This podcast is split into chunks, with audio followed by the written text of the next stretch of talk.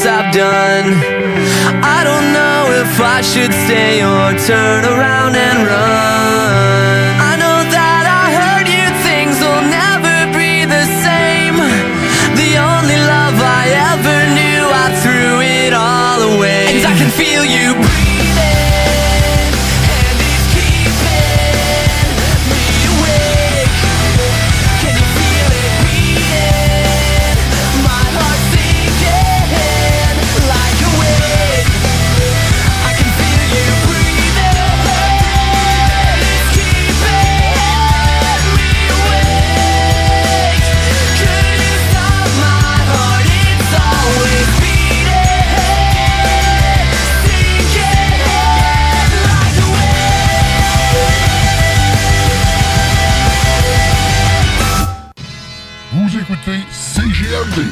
96.9 FM.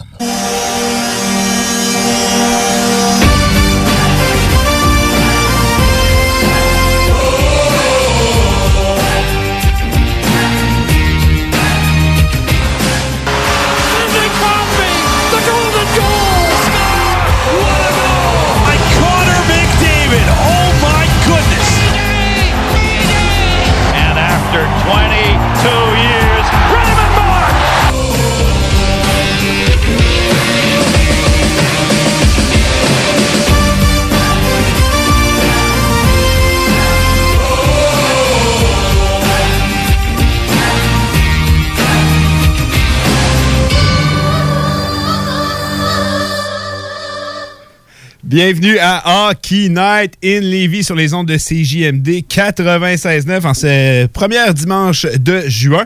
On se rapproche euh, très rapidement de ben, ce que la Ligue nationale nous promet comme une des séries. En tout cas, il y a d'autres informations qui sont sorties. On va en parler euh, pendant l'émission.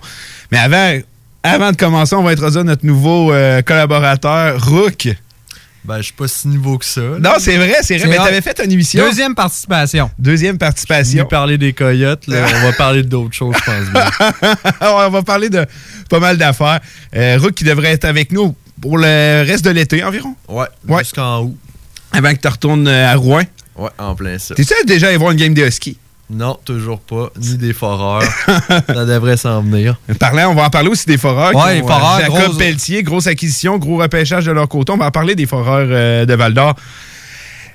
Votre semaine ressemblait à quoi, les gars? Il a fait beau, il a fait un peu plus frais. Moi, j'ai ben, j'ai joué pour la première fois avec toi au Spikeball, Nick. Ouais, finalement, on en parlait la semaine passée et tu as participé à notre euh, première partie, notre première joute de Spikeball euh, avec euh, justement le, le frère de Rook, euh, aussi avec euh, des, des amis communs à nous. Puis euh, comme, on- comme je t'ai dit, c'est pas long que tu pognes la piqûre. Non, hein. Assez- une fois que tu comprends les règlements, ça se joue assez bien et assez facilement. Chaque fois que voir que je convainc Rook, parce qu'à chaque fois que j'en parle, je dis, Oh, ça a l'air plate.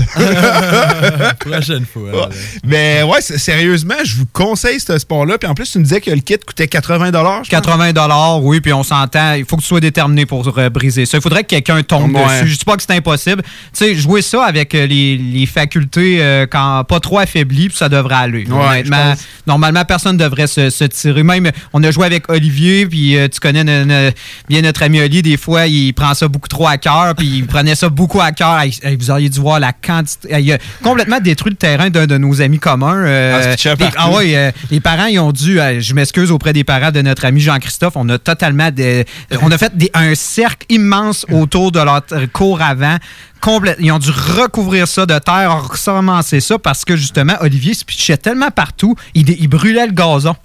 Il brûlait le gazon Ben, tellement qu'il qu'il sacrifiait Ah, son il- corps il pour le était- jeu. il ah, il était- était dedans, il, était Il dedans. était assez intense. Il était joué au tennis aussi, ça c'était le fun. Là, Rook, on y va dans pas long. Ouais, promis, la Ouais. semaine prochaine. c'est bon. Ah, T'as-tu repris ta game rapidement ou. euh, À la fin, c'était rendu correct. Ouais. Au début, c'était. c'est service, pathétique, alors là. c'est ça, genre c'est deuxième Non, mais service. tu Ah non? le premier service que j'ai fait, il était parfait. Après ça, on était Ah de là, là. Mais à la fin, ça y allait. Mais le premier, premier service, c'était un service parfait. Puis j'étais là, OK, je suis dedans, j'essaie- je le réessaye. Puis après ça, c'était C'est- Ah, là, pathétique. tu pognes trop là, quand tu pognes la confiance, c'est fini. hein, tu te fais avoir. Mais euh, non, on a eu une belle semaine. Puis une autre belle semaine aussi qui s'annonce. euh, fait qu'il y a beaucoup de, de temps pour faire du sport. Euh, Avec en plus les sports d'équipe qui vont recommencer C'est vrai, progressivement. les sports d'équipe qui vont recommencer progressivement. C'est vrai, il y a eu plusieurs nouvelles par rapport euh, justement au déconfinement. Puis les sports d'équipe vont pouvoir recommencer. Mais là, je commence à voir justement des, des pratiques de baseball Ouais, euh, à l'extérieur, de soccer aussi. Qui Dans le fond, c'est surtout des entraînements. Donc, on se lance la balle, on se renvoie le ballon, Ouais. on court sur le terrain, on joue pas de partie encore, mais euh, c'est une première étape. Puis déjà là, on gagne beaucoup. Honnêtement, les gens Ah ouais. sont très heureux de renouer avec euh, le sport qu'ils aimaient parce que là, les parcs étaient condamnés, il faut se le dire. Ben oui, aujourd'hui dans mon quartier, j'ai vu des jeunes euh, faire une partie de hockey organisée avec les parents qui faisaient des hot dogs autour. J'ai trouvé ça. J'étais là, ok, ça fait du bien de voir ça. Ça me rappelait un peu mon enfance aussi, fait que c'était pas mal cool. Euh, là, on va sauter un peu euh, à ce qui est important. C'est des nouvelles euh, de la Ligue nationale encore une fois cette semaine. Nick, tu peux-tu nous faire un peu le tour euh, de tout ça? Euh, L'importance, euh, on va dire le gros de- du nerf de la guerre, c'est que justement les joueurs puissent recommencer à profiter des installations de leur formation et c'est débuté. C'est le début de la ce que eux ils ont appelé la phase 2 euh, du déconfinement des joueurs pour leur permettre justement de reprendre de l'énergie. Ça a commencé, en fait, en fait, ça va commencer euh, ce- à partir de demain, lundi. Euh, les équipes vont pouvoir euh, reprendre euh, l'entraînement dans les installations. Que, donc, on sait le Canadien, le centre, de, le complexe à Brossard, ils vont pouvoir recommencer à patiner, ils vont pouvoir recommencer à profiter des installations, recommencer à se remettre, on va dire, dans la game shape parce qu'on en a parlé. Il y a des joueurs que c'est c'est pas là. On s'entend. On a Non, vu, non. on a vu quelques photos sur Instagram des joueurs avec des bedaines, que ça profitait un peu de la de la pandémie pour se faire des bons repas puis tout ça. On voit que le, la- il y a plusieurs joueurs qui croyaient pas au retour. On, ça se voyait, là, ça va être le temps de se remettre au boulot. La prochaine étape, ça va être vraiment de commencer le véritable camp d'entraînement parce que oui, les joueurs vont avoir le droit, mais ça va être à seulement six à la fois de Ouais. profiter de la patinoire. Donc, on est loin encore d'avoir euh, des simulations de match et euh, de commencer vraiment le, début euh, du véritable camp qui va permettre le retour éventuel d'une équipe. On sait que ça ne se fera pas avant le, mois de juillet. On a parlé de la mi-juillet pour le camp d'entraînement. Donc, on sait que ça va être au plus tôt à la fin juillet, début août pour les séries. Ouais. Puis il y a aussi une autre précision qu'il y a eu par rapport au nombre de joueurs. C'est 28 joueurs sans gardien. Mm. Ça a été précisé aujourd'hui, le nombre de joueurs qui vont être autorisés justement à aller au camp d'entraînement, que les, joueurs, les équipes vont pouvoir avoir avec eux. Donc, ça donne une belle latitude euh, pour les formations de ce côté-là. Euh, de mon côté, je crois que ça va bien. Je crois que les nouvelles qu'on a, ben, c'est simplement un suivi. Il n'y a pas d'actions nécessairement qui ont été vues supplémentaires, mis à part justement que des joueurs retournent sur la glace.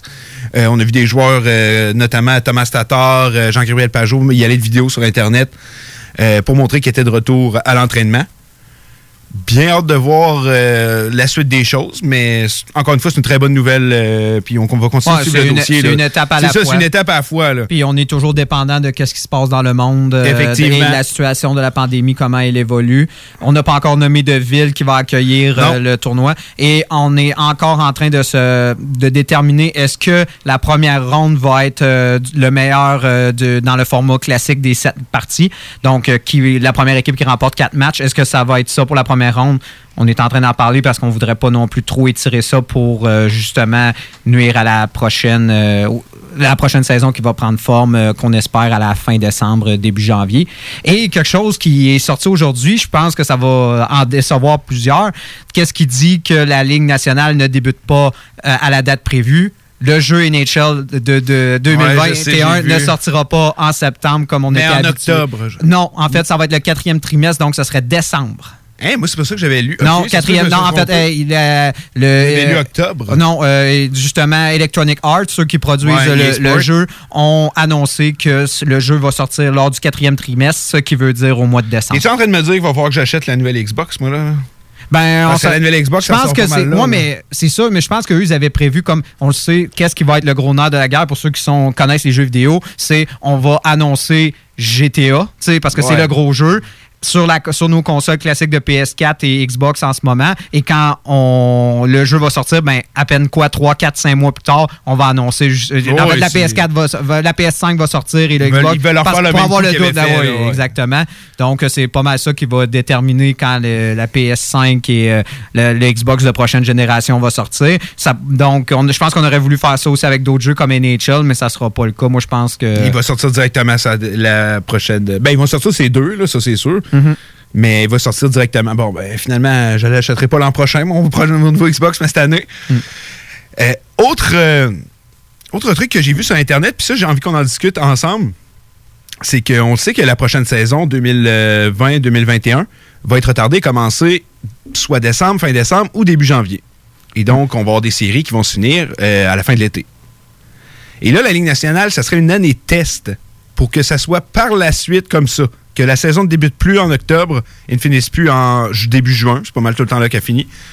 Mais qu'on aurait maintenant une saison de hockey qui commencerait en janvier et finirait euh, vers le mois probablement à août- euh, non, septembre. Non, si on est, en fait, si on décale, il faut penser qu'on décale de deux mois. Donc, on terminerait plus. en août. Parce que normalement, c'est ça. En ce moment, on aurait nommé le gagnant de la Coupe, de la coupe Stanley. euh, aujourd'hui. Oui, le- c'est gagné, autour, c'est gagné autour, justement, du 5, 6, 7, 10. Ça dépend des années. Des fois, des fois, les années olympiques. Des fois, comment le calendrier est fait. Si aussi on a. Tu Mhm. sais, des fois, c'est le timing. Tu sais, des fois, les, quand, si les séries sont jouées pendant longtemps, si on se rend au bout des sept parties. Mais actuellement, c'est toujours là que la, la Coupe Stanley est remportée. Donc, logiquement, on finirait plus au mois d'août. Ouais, ben c'est ça que je disais. Ouais, à moins qu'on condense le calendrier. À Moi, moins qu'on le condense. Euh, condense. on le condense. condense. Euh, mais tout ça pour dire, euh, vos opinions par rapport à ça? Ben moi, je pense que la Ligue nationale, c'est aussi pour avoir euh, beaucoup moins dans les pattes euh, les autres sports importants aux États-Unis. Le basketball, parce que si le basketball... directement le baseball. Oui, mais au moins, c'est un seul adversaire. Puis on s'entend, c'est pas le même... Tu sais, on s'entend... Ah, c'est pas la même clientèle, ça. C'est pas la même genre de clientèle, alors que le football, on sait que quand ça embarque, ça prend beaucoup de place et ça nuit beaucoup au hockey parce que dans le, football, il commence en septembre, il termine justement en fin, fin janvier, début février quand est joué le Super Bowl. Donc, ça hypothèque beaucoup de la saison. Tu sais, on s'entend, la LNH a le champ libre seulement de février jusqu'à euh, si on enlève le basket, parce que le basket, c'est c'est C'est joué presque en, en même temps, les mêmes dates. Les séries sont jouées aussi pratiquement euh, en, en même temps que, la- que la Ligue nationale.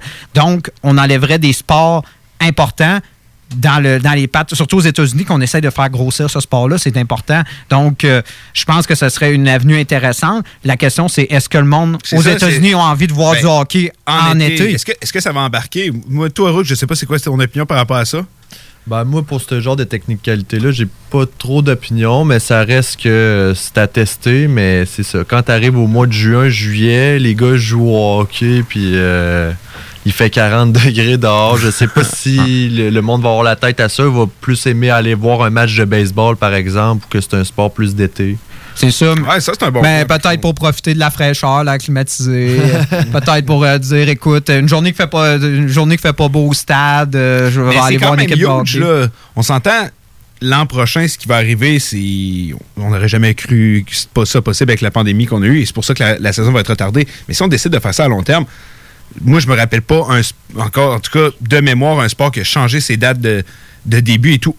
Depuis que je regarde ça, le baseball, ça a toujours fini en septembre. Euh, le football, ça a toujours fini en février. euh, le football en février. Euh, la NBA le hockey, toujours en même temps. J'ai jamais vu quoi que ce soit être déplacé. Donc, ce serait vraiment se dire, OK, un gros, on prend un gros pari, mais si ça fonctionne, ça peut fonctionner. Mais ça serait vraiment un gros changement de cap. Là. Oui, puis il faut penser que si on commence l'année prochaine, là, pour rattraper, pour re- réussir à, à reprendre la- le, on peut dire le, calendrier, régulier, Les ça- gars n'ont pas de pause. Les gars n'auront pas de pause, c'est ça. Donc, ça va être difficile. Fait que je me dis, tant qu'à avoir malheureusement cette situation Ben, ça euh, dépend, exceptionnelle. la- L'autre après, c'est l'année. Ben, l'an prochain? Non, c'est l'autre après. L'autre c'est année de Ouais, possible. c'est ça. S'il y a un lockout, tout est revenu à normal, je l'espère pas. là. Non, c'est ça. C'est on- pas ça que je vais souhaiter, mais On souhaite pas ça, non, non, effectivement. Mais à partir de, déjà de la saison prochaine, et puis il faut penser aussi que après l'autre saison, c'est aussi l'inauguration avec Seattle. Seattle. Donc, donc, il y a beaucoup de choses à gérer. Donc, euh, peut-être pour la Ligue nationale, ce serait plus simple justement d'avoir de poursuivre le calendrier de la même sorte que ce qui s'en vient pour la saison 2000 2020-2021. Donc, euh, ce serait plus logique.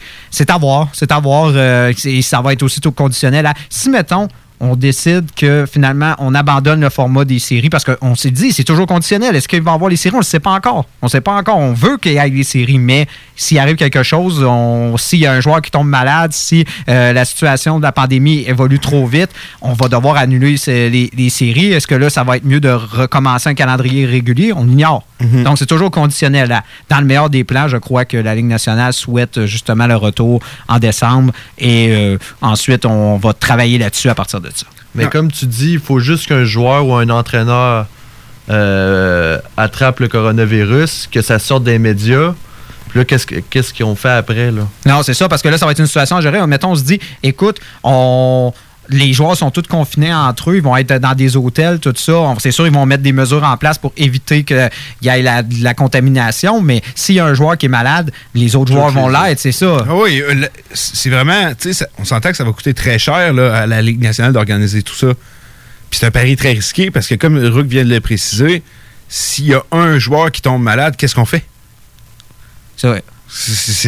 On annule tout? ou On annule tout, on a, ou on, On dit, mettons- l'équipe genre- est, l'équipe est annulée pour cause de coronavirus. Mettons, on- mettons une équipe perd euh, les Capitals, Ovechkin prend le coronavirus, il peut plus jouer. Ah, vous allez continuer sans lui.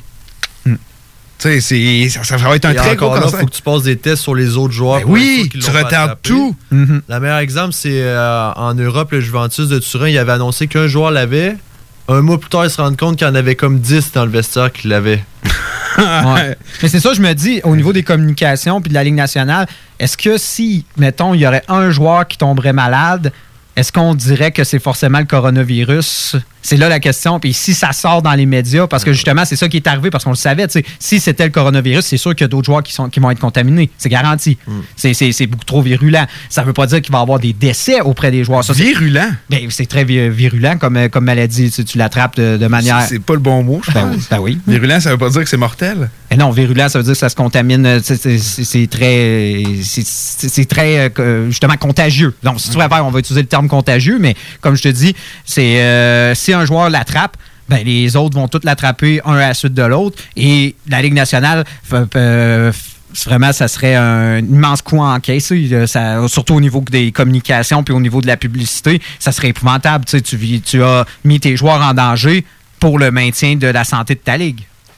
Faut Ah. que la Ligue nationale ait un plan pour ça parce que il y a de fortes chances que ça se produise. Ah oui, les chances que ça arrive sont très, très, très élevées. Là. Là, Ça va être de quoi faire dans la situation quand ça va arriver. Et ça va être justement de voir le prix qui est à payer parce que si, les- si la Ligue nationale, imaginez, genre, ça se jouera en finale, tout ça, puis on est obligé d'éliminer une équipe à cause que, justement, ah non, ça Ça serait n'a pas de épouvantable. bon sens. Ah non, ça n'aurait aucun sens. Ou, puis on peut pas retarder plus. On va dire, ah, on pourrait attendre que les, les- les joueurs vont joueurs être confinés. C'est ça, les joueurs vont être confinés. C'est ça. Les joueurs sont déjà. vont- les équipes qui vont être rendues en finale, ils vont être confinés dans des hôtels pendant deux mois. Ça va être épouvantable. Tu leur dis, crime, en passant, ah, on va attendre une semaine ou deux que tout le monde guérisse, dans le, le 14 jours standard. On va attendre le 14 jours standard, puis on va recontinuer. Ben oui. Ça n'a pas de bon sens. Ça, ça, non, c'est épouvantable. Non, ça n'a pas de sens par rapport à ça. Bien hâte de voir, parce que là, on est encore juste aux étapes de justement faire fonctionner tout ça, puis on est déjà là en train de se dire, crime, ok, ouais, si ça fonctionne, puis que ça arrive, fait que non, ça risque d'être très difficile. Euh, puis juste avant de terminer, avant qu'on aille à la pause, pour revenir avec euh, la Ligue nationale et son potentiel nouveau calendrier, c'est que une autre chose que j'ai fait, que j'ai pensé par rapport à ça, c'est que le 1er juillet n'existerait plus, puis on sait que c'est la fête du Canada, personne ne travaille, puis c'est une journée ça permet aux Canadiens, justement, genre les grosses codes d'écoute à la télévision pour ça. Ça- T'abandonnes ça, là.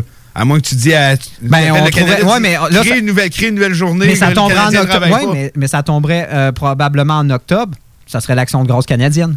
Ça pourrait Tu peux mettre ça à l'action de grâce. C'est vrai. Après ça, non, il, finirait par trouver. Non, c'est ça, on s'ajusterait. Puis, ou il pourrait dire justement l'action de grâce ou euh, pour commencer la saison, c'est en décembre. C'est ça, ouais, ça tomberait.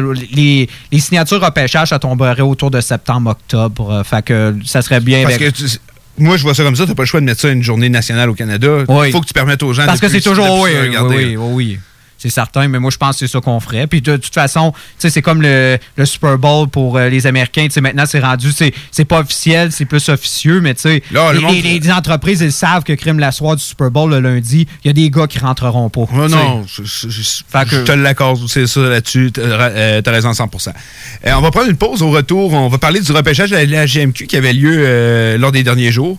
On va voir lesquelles équipes se sont bien sorties.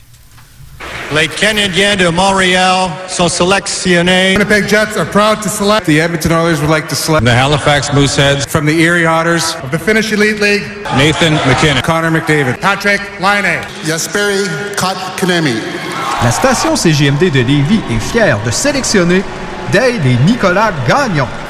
The Hockey Brothers, les top prospects du hockey radiophonique à Québec. Chris Chelios, Je sais pas si t'as un gros pénis, mais une chose est sûre, c'est que t'as gagné trois fois le trophée Norris. Quand t'es dans le slot, hostie tu joues chien, des slashing en masse, en arrière des patins, t'es encore des bords quand le soleil se lève. La fin de l'année, c'est toute la coupe Stanley au bout des lèvres. Quand t'étais plus jeune, t'en as fait des conneries, t'en as brossé de la marde dans ta vie. C'est pas un scoop, tout le monde est au courant. T'as la femme du président.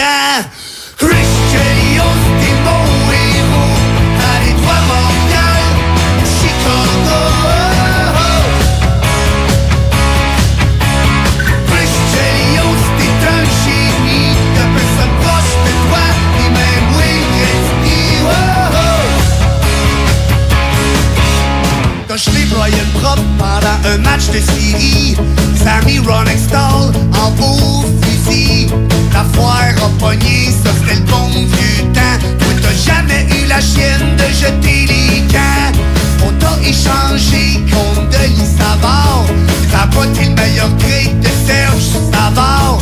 T'es devenu capitaine des Blackhawks. Ah c'est que là-bas t'en as bloqué tes shots Aujourd'hui tu frappes house avec Darren McCarthy. Une coupe de Suédois puis Kirk Maltby Y'a 20 ans tu buvais avec Shane Corson. T'es dans le temps de puis Brian Strudlin Chelios t'es mon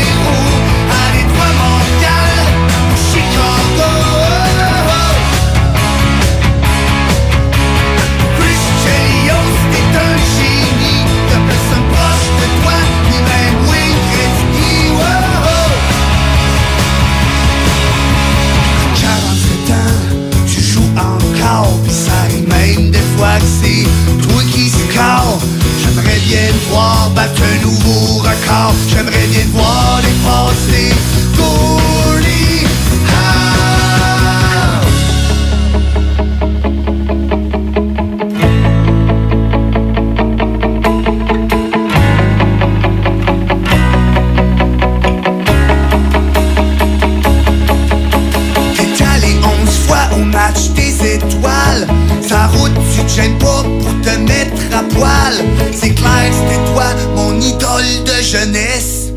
Avec un gars d'hockey, je te donnerai une petite tape ses fesses Chris Chelios,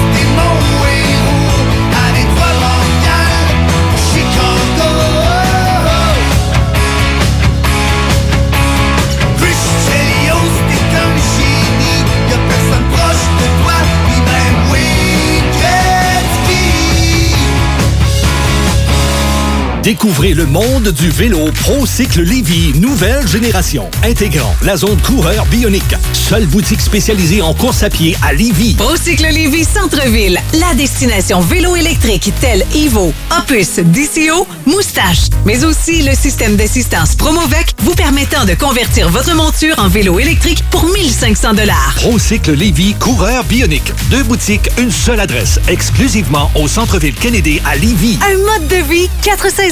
La boutique L'Inventaire, c'est la place pour trouver des inventions ingénieuses et inimaginables. C'est complètement déjanté. Tu cherches une invention pratico-pratique? Ils l'ont. Ou un objet complètement farfelu? Ils l'ont. Tout simplement quelque chose qui sort de l'imaginaire? Ils l'ont aussi, c'est sûr. Magasiner local pour l'économie locale, c'est pas mal ça. Visitez leur vaste site internet au www.boutiquelinventaire.com. Hey, comment ça va? Bof, je regarde la formation professionnelle pour l'automne. Pour avoir ce que je veux, il faut aller à Québec et traverser le pont. Un instant, toi là. As-tu déjà pensé à la commission scolaire de la Beauce et de Chemin? Leurs centres sont entre 20 et 45 minutes du pont. Ouais, mais ils ont-tu des cours intéressants? Mais, hein? Tu veux des exemples? Mécanique industrielle, ébénisterie, charpenterie-menuiserie, infographie, secrétariat médical, soudage de structure, épilation, carrosserie et dessin industriel en classe ou en ligne. Wow! Je pense que je suis dû pour aller faire un petit tour sur leur site. Vas-y, c'est au l'afppourmoi.ca. Vous écoutez CJMD, les paupiètes. Grabbing everything that rains. Some people wonder why. It's because we are so damn fly. D'Alternative Radio. The Funky Station.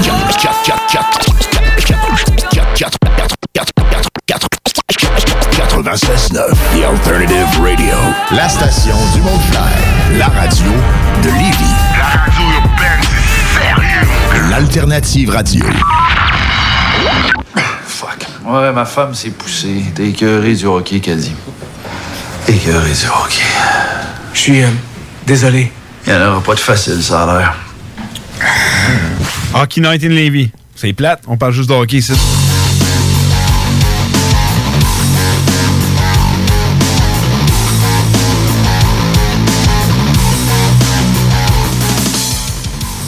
On est de retour en studio à Hockey Night in Levy. Simplement vous rappeler que vous pouvez nous suivre via les médias sociaux, que ce soit avec le HNL 969 euh, sur Twitter, Instagram ou Facebook, ainsi que la page de CGMD et l'application que vous pouvez télécharger, que ce soit avec euh, mobile et iPhone.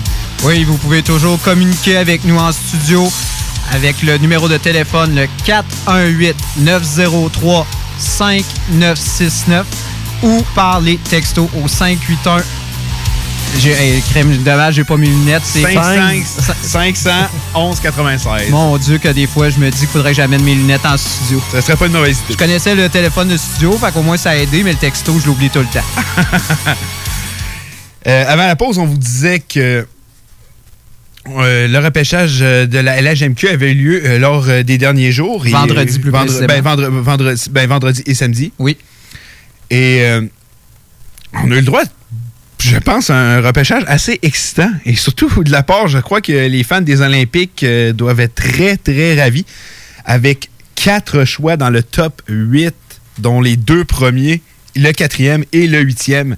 Et avec ces choix-là, on est allé chercher, premièrement, le, euh, le meilleur joueur de la QV en Tristan Luneau. Moi, j'ai eu la chance de le voir évoluer euh, dans la Midget 3 cette année, quand je commentais les games du Blizzard.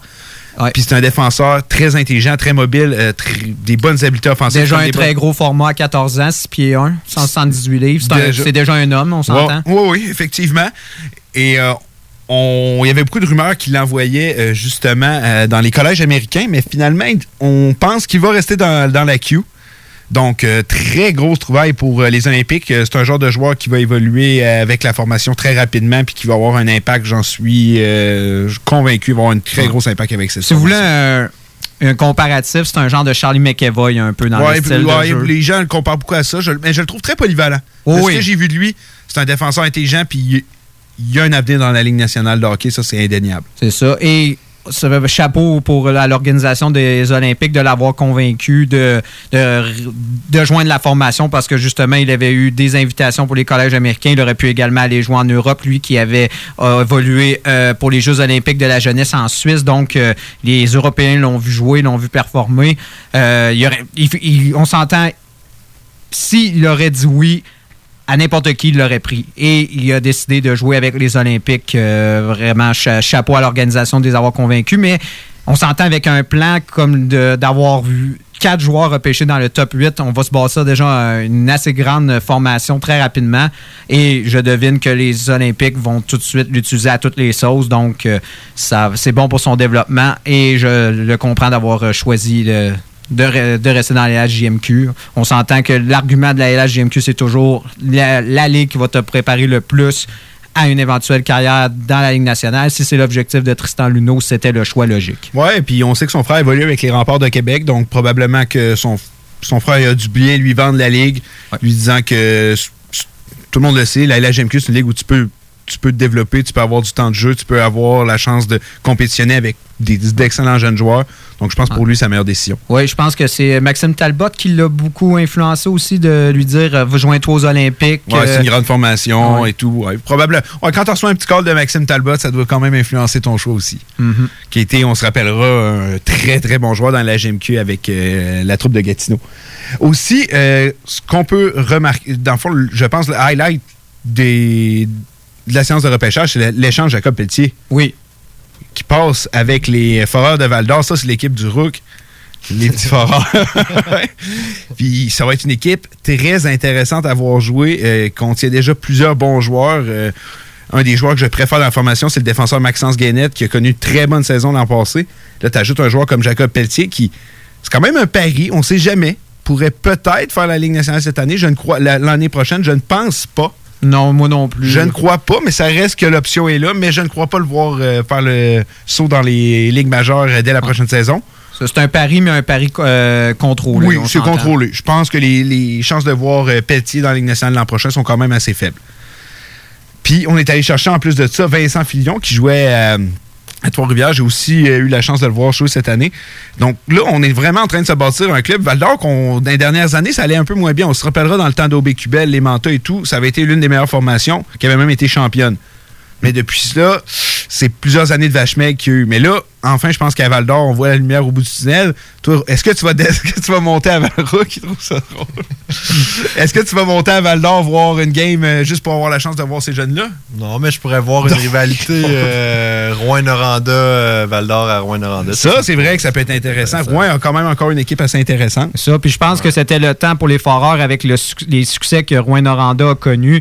De, on s'entend, c'est des petits marchés, on sait, c'est des. les- on est en Abitibi, il faut pour euh, garder l'intérêt des amateurs, il faut offrir des équipes compétitives. On a connu le succès de Rouen-Noranda. On sait qu'ils ont euh, performé autant sur euh, la scène du, Québec, mais également lors euh, du tournoi de la Coupe Memorial. Je crois que la porte était ouverte pour les Foreurs, justement, de mettre le paquet, surtout dans le contexte de la pandémie. On sait la saison a été avortée. C'est le temps de, des Foreurs de se bâtir un club et de commencer à neuf euh, quand la saison reprendra. On sait que la- les ligues juniors, ça sera assurément autour du mois de décembre, euh, janvier. Ouais, t'as pas vu, t'as pas vu ce que le euh, Gilles Courtois a déclaré la semaine dernière? Qu'est-ce qu'il a dit?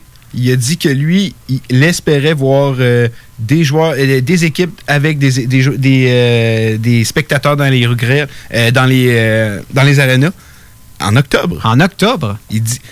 Il a pas dit que la saison a commencé en octobre, mais selon lui, il dit que c'est possible. C'est possible, mais c'est dans les recommandations, c'est ça de, de hockey, c'est toujours, ça va toujours être les recommandations de Hockey Canada qui vont euh, Ouais, ouais, final. Et eux, ils ont dit que justement, ça, ça probablement plus euh, fin 2020, début 2021. Et si la Ligue nationale recommencerait justement et faire un nouveau calendrier qui commencerait en décembre, mais peut-être aussi que c'est Peut-être que les, les ligues euh, juniors embarqueraient avec eux. Non, c'est C'est toujours conditionnel, on s'entend. Oui, c'est conditionnel, mais c'est seulement M. Gilles Courteau qui avait évoqué Mais c'est normal, en tant, on s'entend, c'est un commissaire, lui, il, il- il vend son, il vend son produit, il peut pas, euh, il peut pas tout de suite démoraliser les gens en leur disant, hey, écoutez, euh, je suis pas sûr si on, on- on va avoir une saison, puis quand elle va commencer, lui, il peut bien dire que ça va commencer en octobre, mais Non, non, c'est sûr que ce qu'il dit puis la réalité, ça risque d'être deux mondes complètement différents. Aussi, ce qui est à noter, trois Lévisiens, euh, trois joueurs de l'équipe de Lévis qui ont été repêchés dans les 20 premiers. Euh, les attaquants Pierre-Olivier Roy et euh, Nathan Morin s'en vont tous les deux avec les de Victoriaville. Je crois que les Tigres ont passé beaucoup de temps à Lévis à les regarder, mais deux bons choix. Et le gardien Jonathan Fauchon qui s'en va avec l'Armada de Blainville-Boisbriand. Donc, encore une bonne cuvée cette année pour euh, Lévis qui avait été excellente. On se souvient l'an passé. Plusieurs joueurs qui avaient été choisis dans les premiers. On se souviendra de Joshua Roy. Premier, premier. Non. Oh oui, c'était vraiment une très grosse année pour. euh, on est en train de produire de plus en plus ben, de c'est joueurs intéressants à Lévis. Oui, oui, à Lévis, euh, commandeur, on sait qu'on a maintenant un homme comme Éric Bélanger derrière la base. Et Je crois qu'on est en train de développer une grosse culture de à Lévis euh, pour euh, justement le programme de Midget 3 et je crois qu'on va voir de plus en plus d'excellents joueurs sortir dans la au des joueurs de, qui auront été produits par l'organisation de- des Chevaliers de Lévis. C'est vraiment euh, intéressant à voir, puis c'est- agréable Ben, d'avoir ça dans quand, notre cours. Quand tu amènes à ta barre un ancien joueur de la Ligue nationale qui a, plus, qui a joué tellement de saisons comme Éric Bélanger, qui a tellement d'expérience dans le monde du hockey à la barre de ton équipe, c'est que je pense que tu vises à avoir une équipe d'excellence. C'est ça que Lévis est en train de faire. On le sait, ils ont une saison quasi parfaite. Quasi parfaite au hockey, c'est quasi. tu me dis ça, c'est quasiment impossible à penser. Oui, on n'aura pas été capable de se rendre au bout, mais quand même, on a réussi, de quoi d'extraordinaire. Puis je pense que cette année, on avait notre chance là, d'aller remporter euh, le championnat de la- de- du Midget 3. Puis on va l'avoir encore pour les prochaines années. Mais ce qui fait mal dans le Midget 3, c'est que plus tu produis des bons joueurs, plus tu t'es fait enlever rapidement et tu dois sans cesse reconstruire. Parce qu'on dit, la LHGMQ, que ce soit la OHL, la WHL, tu sais, tu travailles pour avoir une équipe, mais tu sais que tu vas l'avoir au maximum, quoi, deux, trois ans, parce que Mm. tes meilleurs joueurs vont partir. Mais Midget 3, ça peut que tu les ailles juste un an ou deux. Donc, euh, c'est un travail euh, qu'il faut que tu recommences toujours année après année. Il faut que tu attires les meilleurs joueurs. faut que, avec tes programmes de hockey, que Ah, que tu- as, que en ville, justement, qu'il faut que tu les développes Ouais, et que tu intéresses des athlètes. Ben parce oui. que c'est au-delà de ça. Il faut que tu prennes des jeunes athlètes et tu les intéresses au hockey. Effectivement. Mais je pense que Lévis, on a un très beau marché pour ça. Puis tant mieux si on, on est capable de devenir une, un endroit de référence. Une pépinière Une pépinière, c'est ça, à pour, talent. à talent pour les euh, futurs joueurs de la LGMQ et potentiellement ligne nationale. Euh, du côté aussi du repêchage, un choix que j'ai trouvé très intéressant, c'est celui des cataractes de Shawinigan. Je risque de massacrer un peu son nom. Euh, c'est Michel Mastrodominico. Je pense que je l'ai dit correctement. Ça, c'est un défenseur qui est loin d'être sûr de se rejoindre à la formation, mais si il décide de joindre euh, Shawinigan, ça va être un vol parce qu'il était classé beaucoup plus haut que le choix qu'ils l'ont pris. Donc, un autre choix audacieux. Est-ce que le gars va rejoindre l'équipe? On ne le sait pas. Mais si oui, ça, c'est un vol de la part des Cataractes de Shawinigan qui ont une très bonne jeune formation en en devenir et eux aussi pourraient être des prétendants pour euh, les prochaines saisons. Oui, avec euh, les Maverick Bourg, les joueurs. qui Ponamarev et, plusieurs- et les autres. C'est une très bonne équipe. On a plusieurs joueurs aussi, euh, jeunes joueurs euh, qui sont à peine âgés de 16 ans avec la formation. Donc, euh, bon choix des cataractes. J'ai hâte de voir si ça va se conclure pour eux. Mais rendu là, euh, t'es au 9e rang, regarde, essaie. Pourquoi pas? Essaye-le. Mhm. Tu peux le convaincre, le gars, on sait jamais. Oh, c'est un- on s'entend pour le choix, c'était un risque calculé. Euh, des fois, c'est- quand tu arrives dans, ces, fins de peloton-là, tu dis, écoute, on va prendre notre chance, puis on espère le convaincre. On voit la formation justement en devenir avec les cataractes. C'était une belle opportunité qui s'était présentée à eux, mais ça va être difficile de le convaincre. Mais je crois que s'il y a une équipe qui avait le potentiel de le faire, c'est les cataractes. Donc, excellente sélection de leur part. Ouais, il y a plusieurs formations euh, de la LGMQ. Ça, ça évolue vite. On voit Val d'Or qui va devenir une bonne formation. Euh, Cataract va l'être aussi. Les remparts aussi. Les remparts jeune. aussi, eux aussi, sont allés d'une sélection quand même audacieuse avec euh, Evan Nos, j'ai Ouais. peur de mal le prononcer, euh, qui n'a pas encore pris sa décision, si- mais il, il est très intéressé. On sait que Québec euh, a beaucoup plus de moyens financiers que d'autres formations, donc on peut intéresser euh, certains joueurs à coût de dollars. Ça, je vous apprends rien avec ça.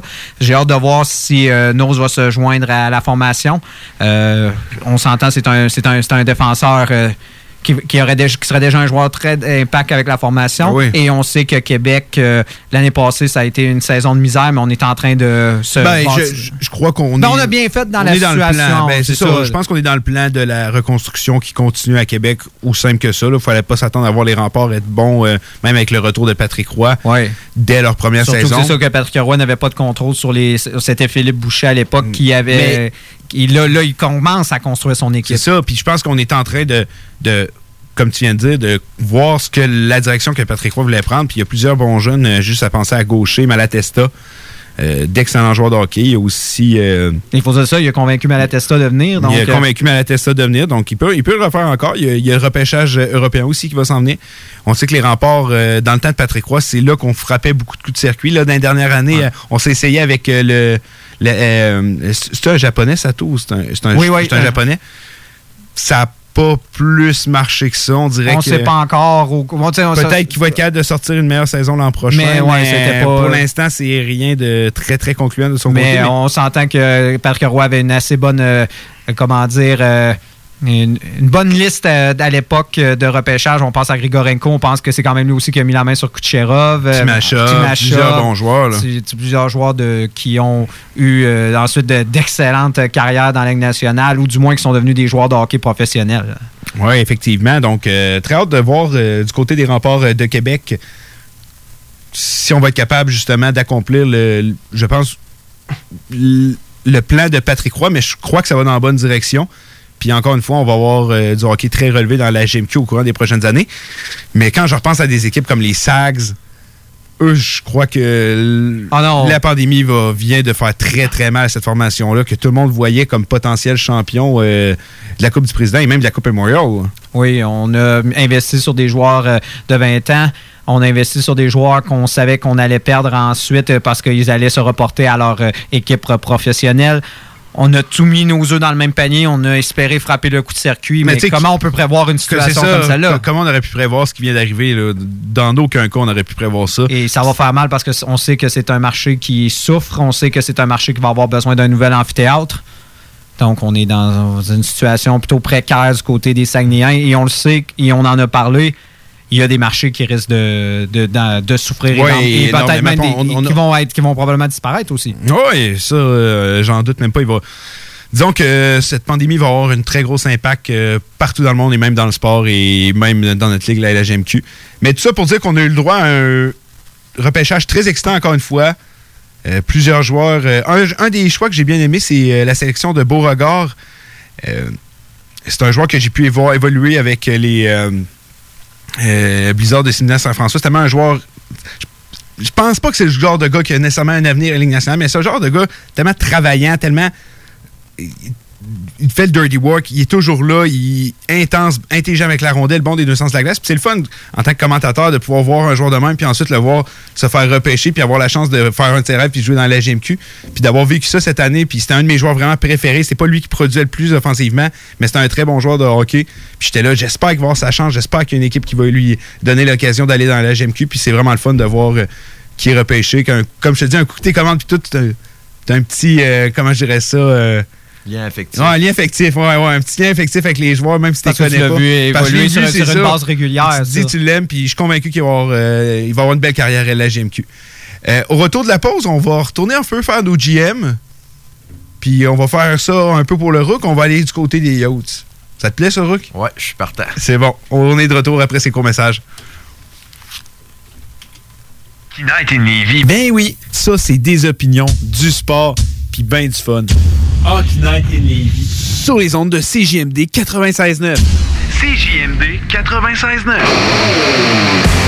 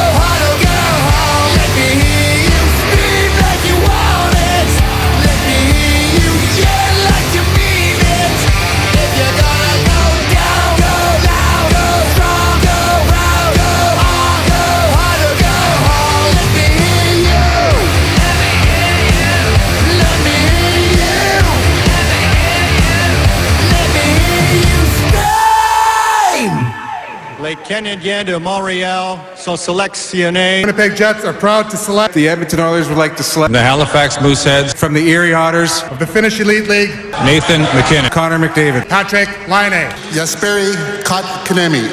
La station CGMD de Lévis est fière de sélectionner Dale et Nicolas Gagnon. The Hockey Brothers, les top prospects du hockey radiophonique à Québec. On est de retour à Hockey Night in Levy. Puis avant la pause, j'avais dit qu'on ferait les Coyotes de l'Arizona. Rook, t'es le GM, là, regarde, t'es le fan. Qu'est-ce que tu fais avec les Yachts? Qu'est-ce que je fais avec les Yachts? Ben là, il y a plusieurs, il y a plusieurs dossiers à régler. Euh, il y a- premièrement, il y a le dossier Taylor Hall. Ben, qui est le, le gros, Ouais. le, le gros contrat à régler. La question, Taylor Hall, on le conserve ou on le conserve pas? On a quand même payé, on a quand même payé- laissé notre premier choix qui risque probablement d'être un quand même, ou honnêtement, je, je sais pas pour toi, est-ce que tu vois les Coyotes, euh, malgré dans ce format de unique de série, se rendre loin? Avec l'équipe actuelle. Là, on pense que tout le monde va être en santé. Les- Est-ce que tu crois que cette équipe-là a, ne serait-ce au moins une chance de au moins franchir la, la fameuse ronde du 3 de 5? Ben, il affronte euh, les prédateurs de Nashville en partant. Euh, ils l'ont déjà fait dans le passé. En 2012, ils avaient battu les, les prédateurs. Là, on s'entend, c'est plus du tout la même Il reste équipe. plus grand monde de cette formation-là, on s'entend. C'est pas le même team. non, c'est ça. Il, il reste Larson, c'est pas mal tout. euh. Mais il, il pourrait battre les, les- Je pense qu'il pourrait les battre, mais je pense que c'est 50-50 en tout- pour moi. Parce que euh, les prédateurs ont été inconstants, comme les Coyotes ont été inconstants tout au long de la, de la saison. Euh, c'est à voir. Moi, sincèrement, pour ce qui est de Taylor Hall, je ne le re-signerai pas. Oh! Après tout ce qui a coûté. Après tout ce qui a coûté. Donc- Mais, euh, il va avoir coûté, dans le fond, un choix de première ronde. Qui reste probablement d'être un chouette, peut-être euh, top 10 ou Ouais. du moins top 15.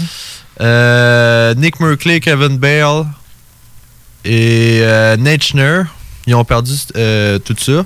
Mais euh, On s'entend que Kevin Bell, c'était la grosse prise. Ouais, c'est la grosse. C'était Ouais, la- c'était grosse reste prise. jeune aussi. Là. Ouais, mais euh, pour moi, ils ont perdu Kevin Bale, qui est un défenseur euh, gigantesque de 6 pieds 6. Euh, quand même une belle mobilité pour son pour euh, sa taille. Tu sais, Le, le, le form- le défenseur de gros format de la nouvelle euh, Ligue nationale, qui va être capable justement. Ça va pas être forcément un défenseur euh, de première paire, mais qui va être assurément un défenseur, je crois, de Ligue nationale, à mon avis. Je oui, crois. oui, oui. C'est les, comme on dit, style de nouveaux défenseurs sont grands, mais ils savent patiner. Mais encore là, c'est en- c'est encore à voir parce que les, les grands défenseurs aujourd'hui, ben, c'est de plus en plus difficile pour eux. Il y a une bonne mobilité, comme qui dit. Il faut qu'ils se développent avec les Devils. Les Devils, c'est pas l'équipe qui développe le mieux leurs jeunes. Ouais, ça, Bon. c'est vrai. Là, tu as perdu Kevin Bell, tu as perdu ton choix de première ronde. Pour moi, ça sert à rien d'hypothéquer, euh, de, payer Taylor Hall parce qu'il va demander quoi? 10, 11 millions C'est à se près? demander, c'est là la question. Mais on se dit, si, mettons, on n'a pas, on réussit pas à le re-signer, puis on a donné ce qu'on a donné pour lui, ça serait le temps de faire le gros coup en série. Donc, il va falloir que Taylor Hall arrive craqué. Il va falloir que Taylor Hall Ah porte oui. cette équipe. Ouais. Est-ce que tu crois que Taylor Hall va le faire? Là est la question. Parce que je me dis, c'est là. C'est le moment pour lui, justement, de négocier son gros contrat. Si c'est pas avec les Coyotes, ça sera avec quelqu'un d'autre. Mais si c'est le temps d'être performant, c'est là. C'est sûr ça serait, ça serait le bon temps pour lui de performer. Et qu'est-ce que j'ai trouvé avec Taylor Hall, c'est que l'équipe reposait trop sur ses épaules à la fin de l'année. Euh, au début de l'année, il y avait comme une alchimie entre tous les joueurs. Tu avais comme euh, pas un joueur qui se démarquait plus de l'autre. Quand c'était pas un qui comptait, c'était l'autre. On gagnait en équipe. là. On a, On c'était- gagnait en une équipe, équipe. en comité. hein. À- à- quand ils ont été chercher Taylor Hall, On s'est je me demandais juste quand Taylor Hall va aller contre un but, sinon je me disais, bon, c'est qui qui va en mettre un dedans. Mm. Donc, moi, je pense que ça a brisé un peu l'alchimie de l'équipe. Il a fait une erreur, mais je pense qu'il faudrait pas perpétuer ça sur, comme, admettons, 8 ans à 11 millions ou d'hypothèque euh, de la masse salariale. Moi, j'irais pas dans cette direction-là. Je sais que plusieurs pourraient être en désaccord avec moi, mais euh, j'irais pas dans cette direction-là. Ben, je- moi, je suis pas en désaccord avec toi parce que si tu dis que c'est une erreur, ben, garde, assume-la ton erreur, puis Taylor on s'en débarrasse, là. Ouais, puis. euh, ben, Tant peut- Comme tu, tu- tu l'as parfaitement expliqué. Si tu penses que c'est une erreur puis qu'il n'y a pas rapport avec ton équipe, pourquoi tu dis juste pas, OK, j'assume, j'ai fait une erreur, on va voir ailleurs, ou à la place, OK, l'erreur que je viens de faire, je vais assigner 8 ans de temps, beaucoup trop cher, puis il va être trop vieux, puis il performera pas, puis l'équipe marche pas. penser à, à Kevin Hayes, mais à, à une plus grande échelle parce que Taylor Hall est un très bon joueur. Il, il lutte pour la rondelle, il donne tout ce qu'il a à tous les chiffres. Avec les Coyotes, j'étais vraiment impressionné par son style de jeu.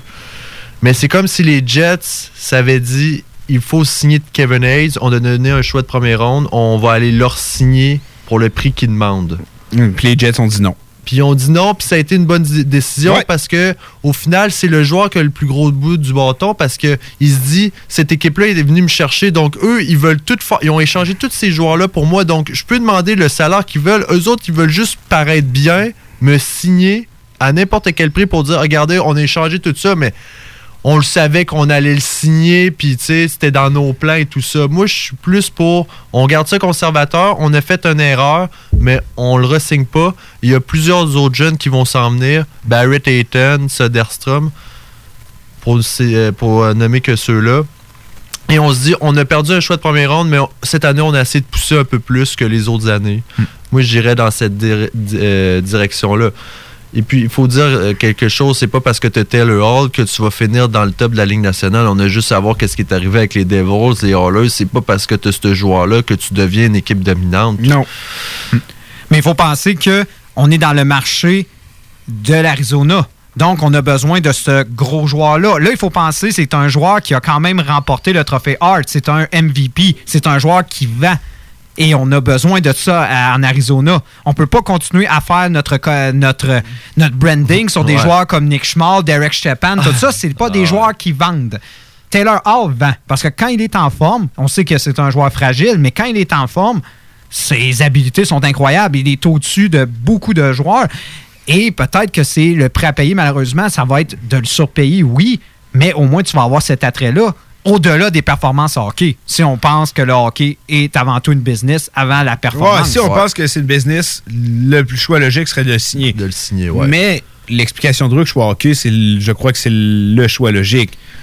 Surtout que Mais le est-ce qu'on a été un peu trop, mais est-ce qu'on a été un peu trop conservateur là, avec les Coyotes là, ça, tu sais, ça- Chakra, ça fait longtemps qu'il est là, puis euh, on attend que les résultats s'amènent. À un moment donné, il va falloir qu'il qu'il pousse. tu sais, Ben, que c'est les- parce qu'on dirait qu'il y avait un plan avec sa formation. J'ai pas toujours été d'accord avec tous les mouvements qu'il a fait puis tout, mais on dirait que ça, enfin ça fonctionnait. Puis là, il a dérogé de son plan pour aller chercher Taylor Hall en se disant Ah, ça va fonctionner avec, puis finalement, ça n'a pas fonctionné. Moi, je pense que là, c'est peut-être rendu le temps au euh, président de l'équipe de s'asseoir avec John Chaika. Il disait T'avais un plan, ça avait l'air de marcher, là, t'as dérogé un peu de ça, t'as sacrifié l'avenir pour aller chercher Taylor Hall, puis ça marche pas plus. C'est quoi ton plan? Explique-moi, là. Qu'est-ce que tu fais avec Taylor Hall? C'est quoi qui se passe après On qu'on est on a beaucoup là, changé côté parce que, sais, quand on a fait justement l'acquisition de Phil Kessel, tout ça, là, on se demandait, ça- ça- là, on voit que Ben, ça moi, a juste, complètement Phil changé. Kessel- ben, juste Phil Kessel, j'étais là, OK, ouais, cette équipe-là marque pas de but, on va chercher Phil Kessel, on va chercher des buts. Avec Taylor, je pense qu'on je sais pas si on dit on va aller en chercher plus, mais c'est parce qu'à un moment donné, là, tu parles d'identité de ton équipe, qui était une équipe de système, qui était une équipe de. On s'entend, le troisième trio, le deuxième trio, ça ressemblait beaucoup, là. D'ailleurs, comme le premier se ressemblait Oh. avec le quatrième. Ah, c'est ça, c'est une équipe avec plein de joueurs de rôle. C'est pour ça, puis c'est pour la raison qu'on était allé chercher aussi Touchette. On voulait être quelqu'un. Rick Tocchet, Rick ouais. Désolé, je l'ai mal prononcé. Mais c'est ça, on voulait bâtir une équipe très défensive, très hermétique, avec un gros système, comme un peu. euh, Puis là, je- tu t'en vas chercher Taylor qui fit pas dans. C'est c'est pas un joueur de système de Et jeu. Phil là. Kessel non plus. Phil Kessel. Ouais, mais Phil Un, c'est correct, là, je peux comprendre. Puis il a, pas, il a coûté Gatchenia qui est même plus à Pittsburgh. Hmm. Ça, c'était pas une mauvaise transaction. Phil Kessel est en fin de carrière, il coûte 6,8. Ouais, Phil- euh, mais t'oublies qui qu'on a aussi la- laissé partir. Ah oui, c'est vrai, on a laissé partir. Euh, Pierre, Jolivet. ouais, c'est vrai, Non, Pierre-Olivier. un, ouais. au- un autre, Un autre jeune joueur. un autre jeune joueur, puis on, puis on commence à. Ben, c'est ça, là, ça commence à. Mettons que tu fais une transaction comme ça, ça passe. Mais là, tu refais une autre transaction pour Taylor Hall, puis tu gardes pas Taylor Hall. Moi, je pense que c'est le temps de s'asseoir avec John Chaika et de dire Ouais, là, il faut voir que tu m'expliques c'est quoi le plan. Parce que moi, je pense, je commence à, prendre, euh, à penser que c'est plus l'homme de la situation en Arizona. Ben, c'est surtout que là, dans la situation qui s'est mis, puis il, il- il va tout faire pour le signer. Ça, c'est sûr et certain. En plus, Ah oui, c'est un peu dans sa philosophie d'aller chercher des gros noms ici et là par le, euh, le marché des transactions comme Phil Kessel. Comme euh, il a déjà été chercher Niklas Yamerson. Il est allé chercher beaucoup de joueurs là, qui venaient d'ailleurs. Goligoski qui a signé quand même à 5.5. Euh, il a signé plein de joueurs comme ça. Ranta. Il est allé chercher de tous Mais les toujours des gars d'expérience, des gars de 28 ans en montant. Quand on regarde sa défensive en ce moment, à part euh, Churchill, c'est tous des gars de 30 ans en montant. À part Ekman Larson aussi, qui a 28. Puis à l'attaque, justement, là, on va chercher Kaysel à 32 ans, Taylor Hall de 28.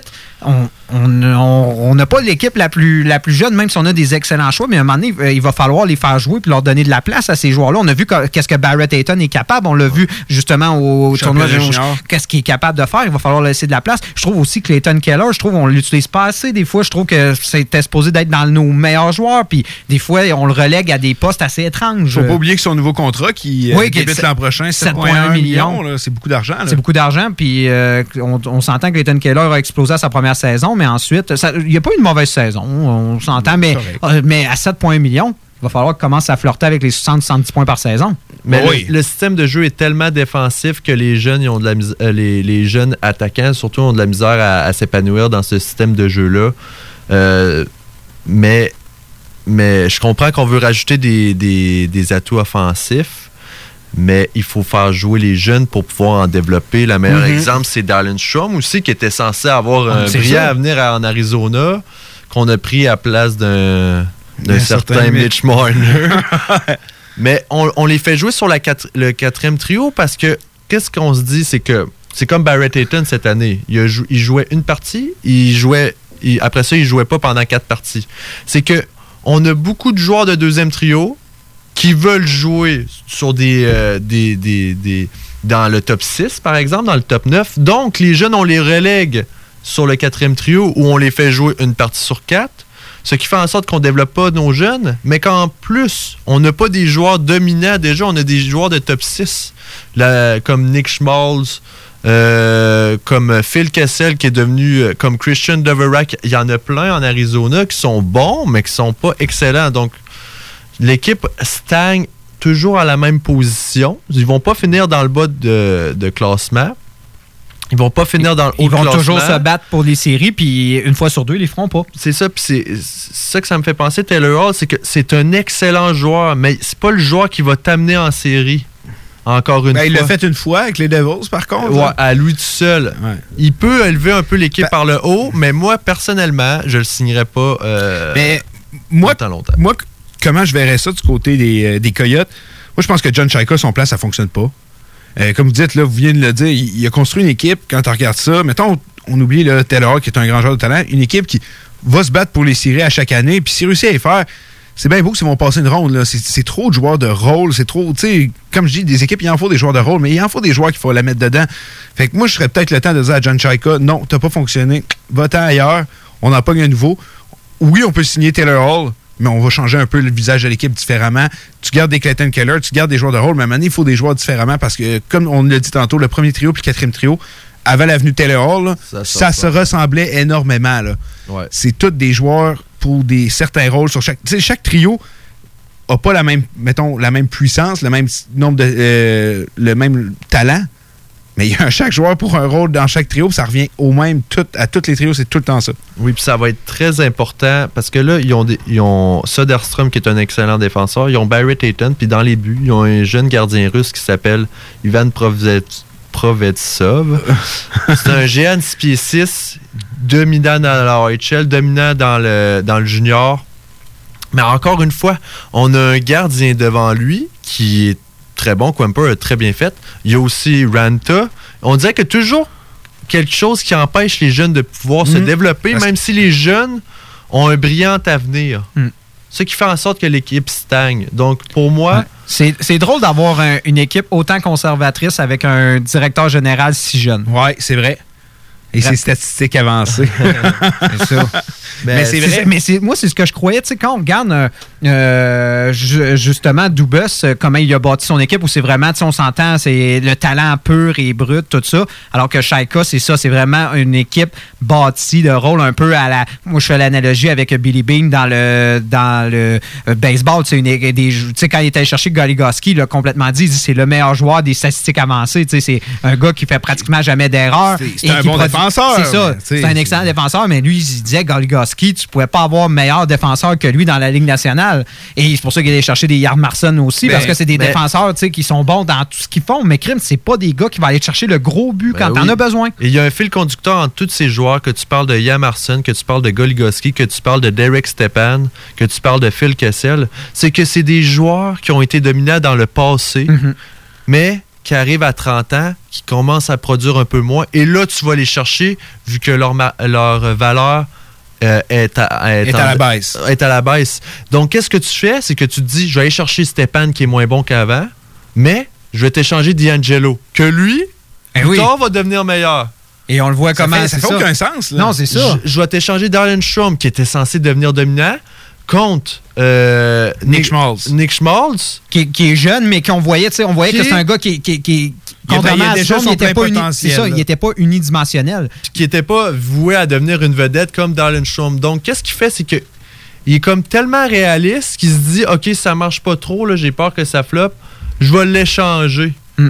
Mais contre quelque chose de moins bon, mais que je sais qu'est-ce qu'il va produire. Mais ça fait en sorte que tu n'as jamais de superstar. Il faut que tu prennes des. Ça des fait que- risques. c'est ça, ça fait que t'as peu une équipe comme- beige, une c'est équipe comme beige. si- C'est un peu comme si les Hallers, euh, la première année de Dre Hill, il était, il était pas excellent. Là. Il avait Non. quasiment rien fait. Il s'avait dit OK, on va l'échanger contre un joueur qu'on sait qu'est-ce qu'il va nous donner, de 30 ans ou de 28, mais on sait qu'est-ce qu'ils vont nous Ce donner. qu'ils ont failli faire. Ben, c'est Ah, que j'allais dire avec, avec le Canadien pour piquer Subban. Puis aujourd'hui, est-ce qu'il s'en mordrait les doigts? Oui. Ouais, c'est ça. Puis je pense qu'ils s'en mordent les doigts en ce moment, Chakra. Puis euh, là, avec les nouveaux jeunes qui, qui, qui arrivent, il va pas falloir les, les- les brûler. Puis il va pas falloir faire ce qu'on a fait encore avec euh, des, des joueurs qui sont finalement devenus des, des très bons joueurs ailleurs. Ça commence à faire mal, là. Tu peux pas. euh, il va falloir leur donner de la place. Puis on leur en donne pas. C'est ça. Puis euh, c'est comme euh, Christian Deverak.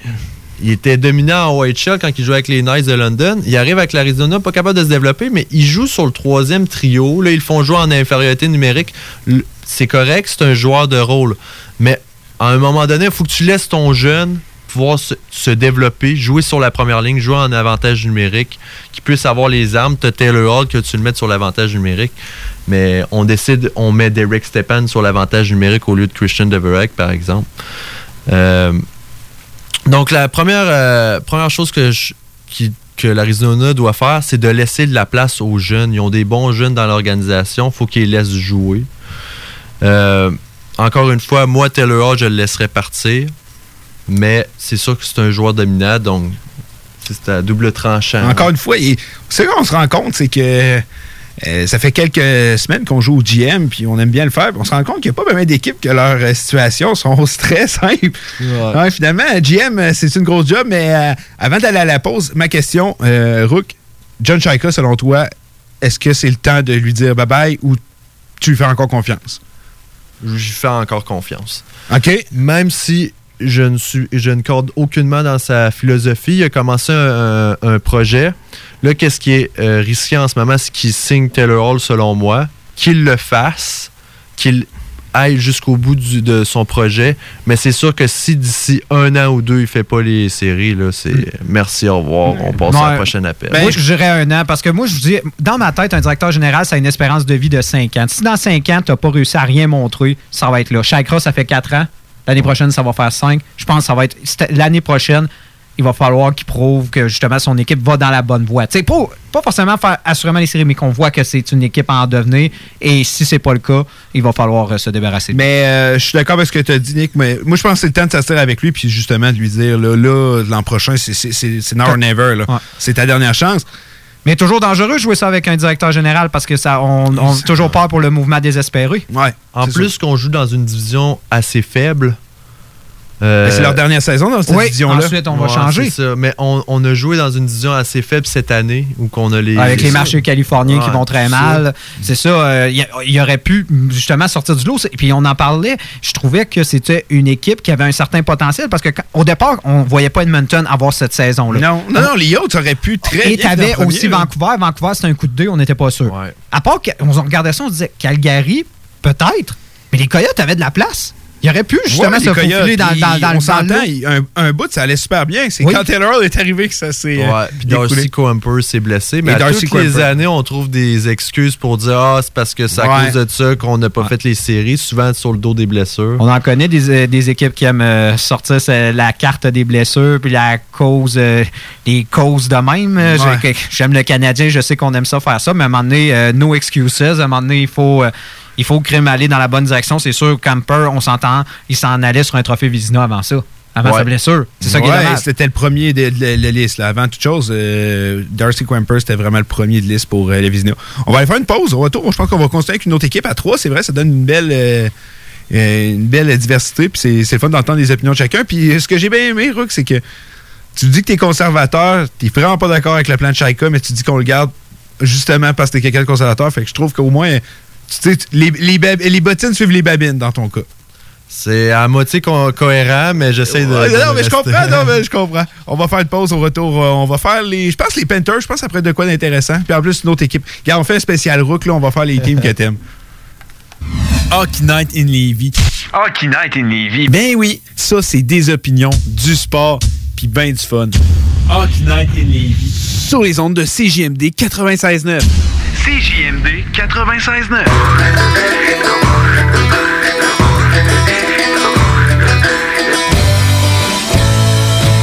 Je me réveille un matin, j'ai l'envie d'une petite bière. Je trouve pas ça très normal, je encore celle d'hier.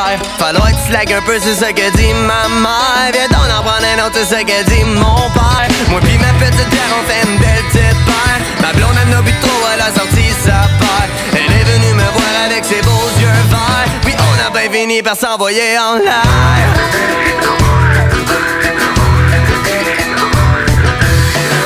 Mais c'est mon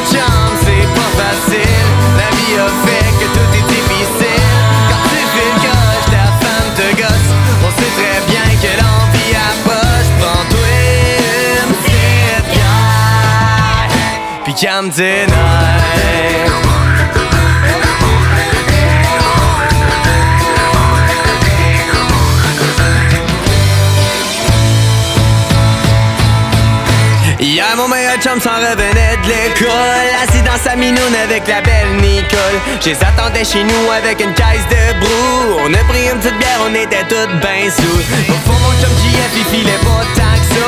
On s'est pris une petite bière, puis je l'ai pris dans mes bras. Le lendemain matin,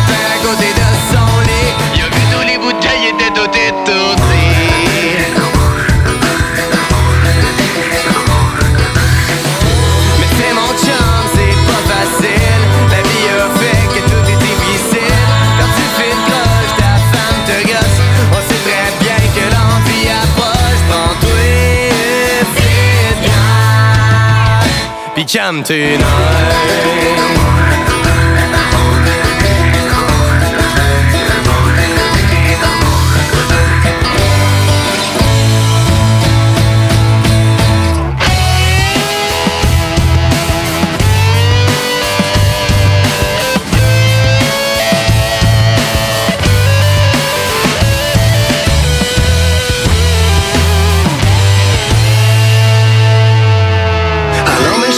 la morale de l'histoire. Si vous êtes tout seul à ranger votre misère. S'il plaît, détendez-vous, y'a pas de panique à avoir. Gardez-vous un bon chum et prenez une petite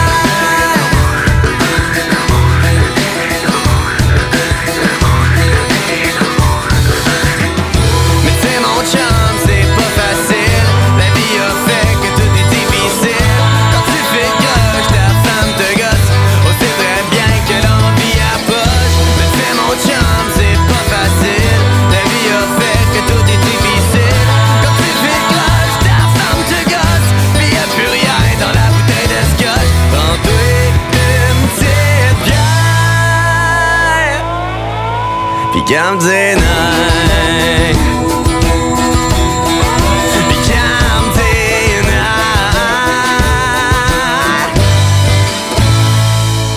Découvrez le monde du vélo ProCycle Lévy nouvelle génération, intégrant la zone coureur bionique. Seule boutique spécialisée en course à pied à Lévy. Procycle Lévis Centre-Ville, la destination vélo électrique telle Evo, Opus, DCO, Moustache, mais aussi le système d'assistance Promovec vous permettant de convertir votre monture en vélo électrique pour 1500 dollars. ProCycle Lévy coureur bionique. Deux boutiques, une seule adresse, exclusivement au centre-ville Kennedy à Lévy. Un mode de vie, quatre saisons. Pourquoi attendre l'été pour rénover? La rénovation intérieure peut se faire dans le confort de votre foyer cet hiver. Vous pensez aménager votre sous-sol, refaire votre salle de bain ou embellir votre espace? Qu'il soit résidentiel ou commercial, Groupe DBL dépassera vos attentes par l'engagement de ses équipes hautement qualifiées en utilisant que des produits de performance supérieure. Groupe DBL est le spécialiste en toiture, portes, fenêtres et rénovation avec plus de 40 ans d'expérience. Contactez-nous au 88 681 2522 ou via groupedbl.com.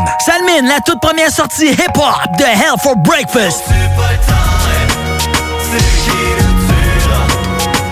En chair et en os, un premier album à découvrir sur toutes les plateformes numériques.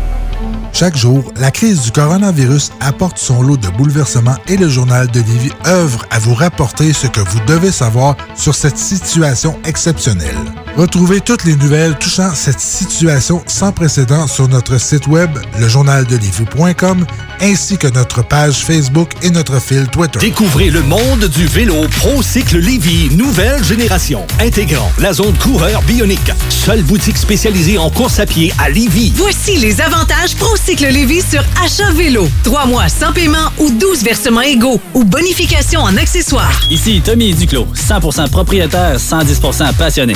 Profitez de la bonne affaire. Procycle Lévis et Coureur Bionique, une seule adresse, exclusivement sur Kennedy Centre-Ville Lévis. Maintenant, bienvenue sur place avec protocole hygiénique.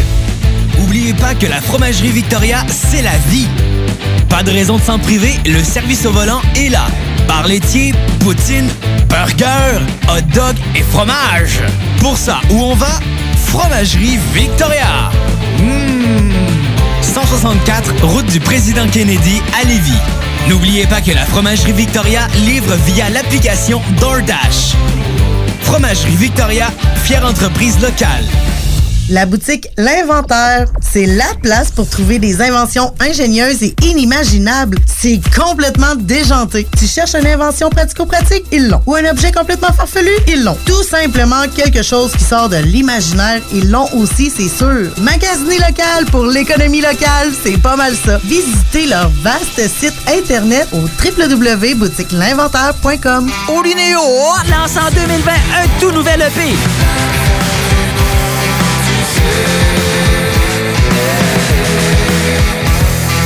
Tripoli, disponible en ligne dès maintenant. CJMD 96.9 FM. Talk, rock, hip-hop. 96.9. L'alternative radio. Riding in my car. And I'm listening to the radio. The Alternative Radio Station 96.9.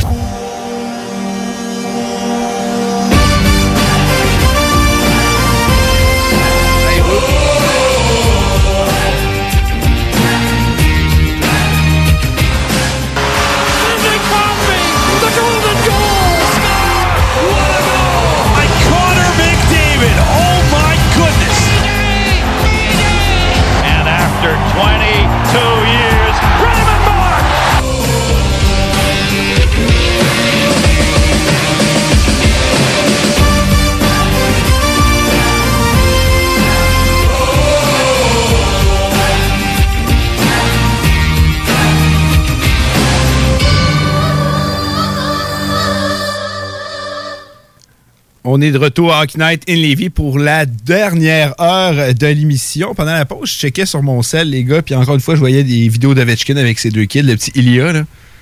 Ils vont tellement être dominants dans quelques années. Là. Il, a- il a montré des vidéos où il y a des shots, il mettait Top Connor. Là. Il a quel âge? Le petit, il a un an, puis l'autre, il vient de naître. Là. Mais ça reste qu'Ilya, c'est le deuxième plus beau bébé que j'ai vu de toute ma vie. Le deuxième, le premier étant? Sergei? Ah! bon, là, on fait les Panthers, les gars? Ouais, on embarquerait. Ouais, let's go. Allez-y, je vous donne le lead pour euh, les Panthers. Ben, ça a été euh, l'année passée une euh, grosse année pour euh, les Panthers. On est allé chercher Joel Kenville, qui a remporté quand même trois Coupes Stanley avec Chicago.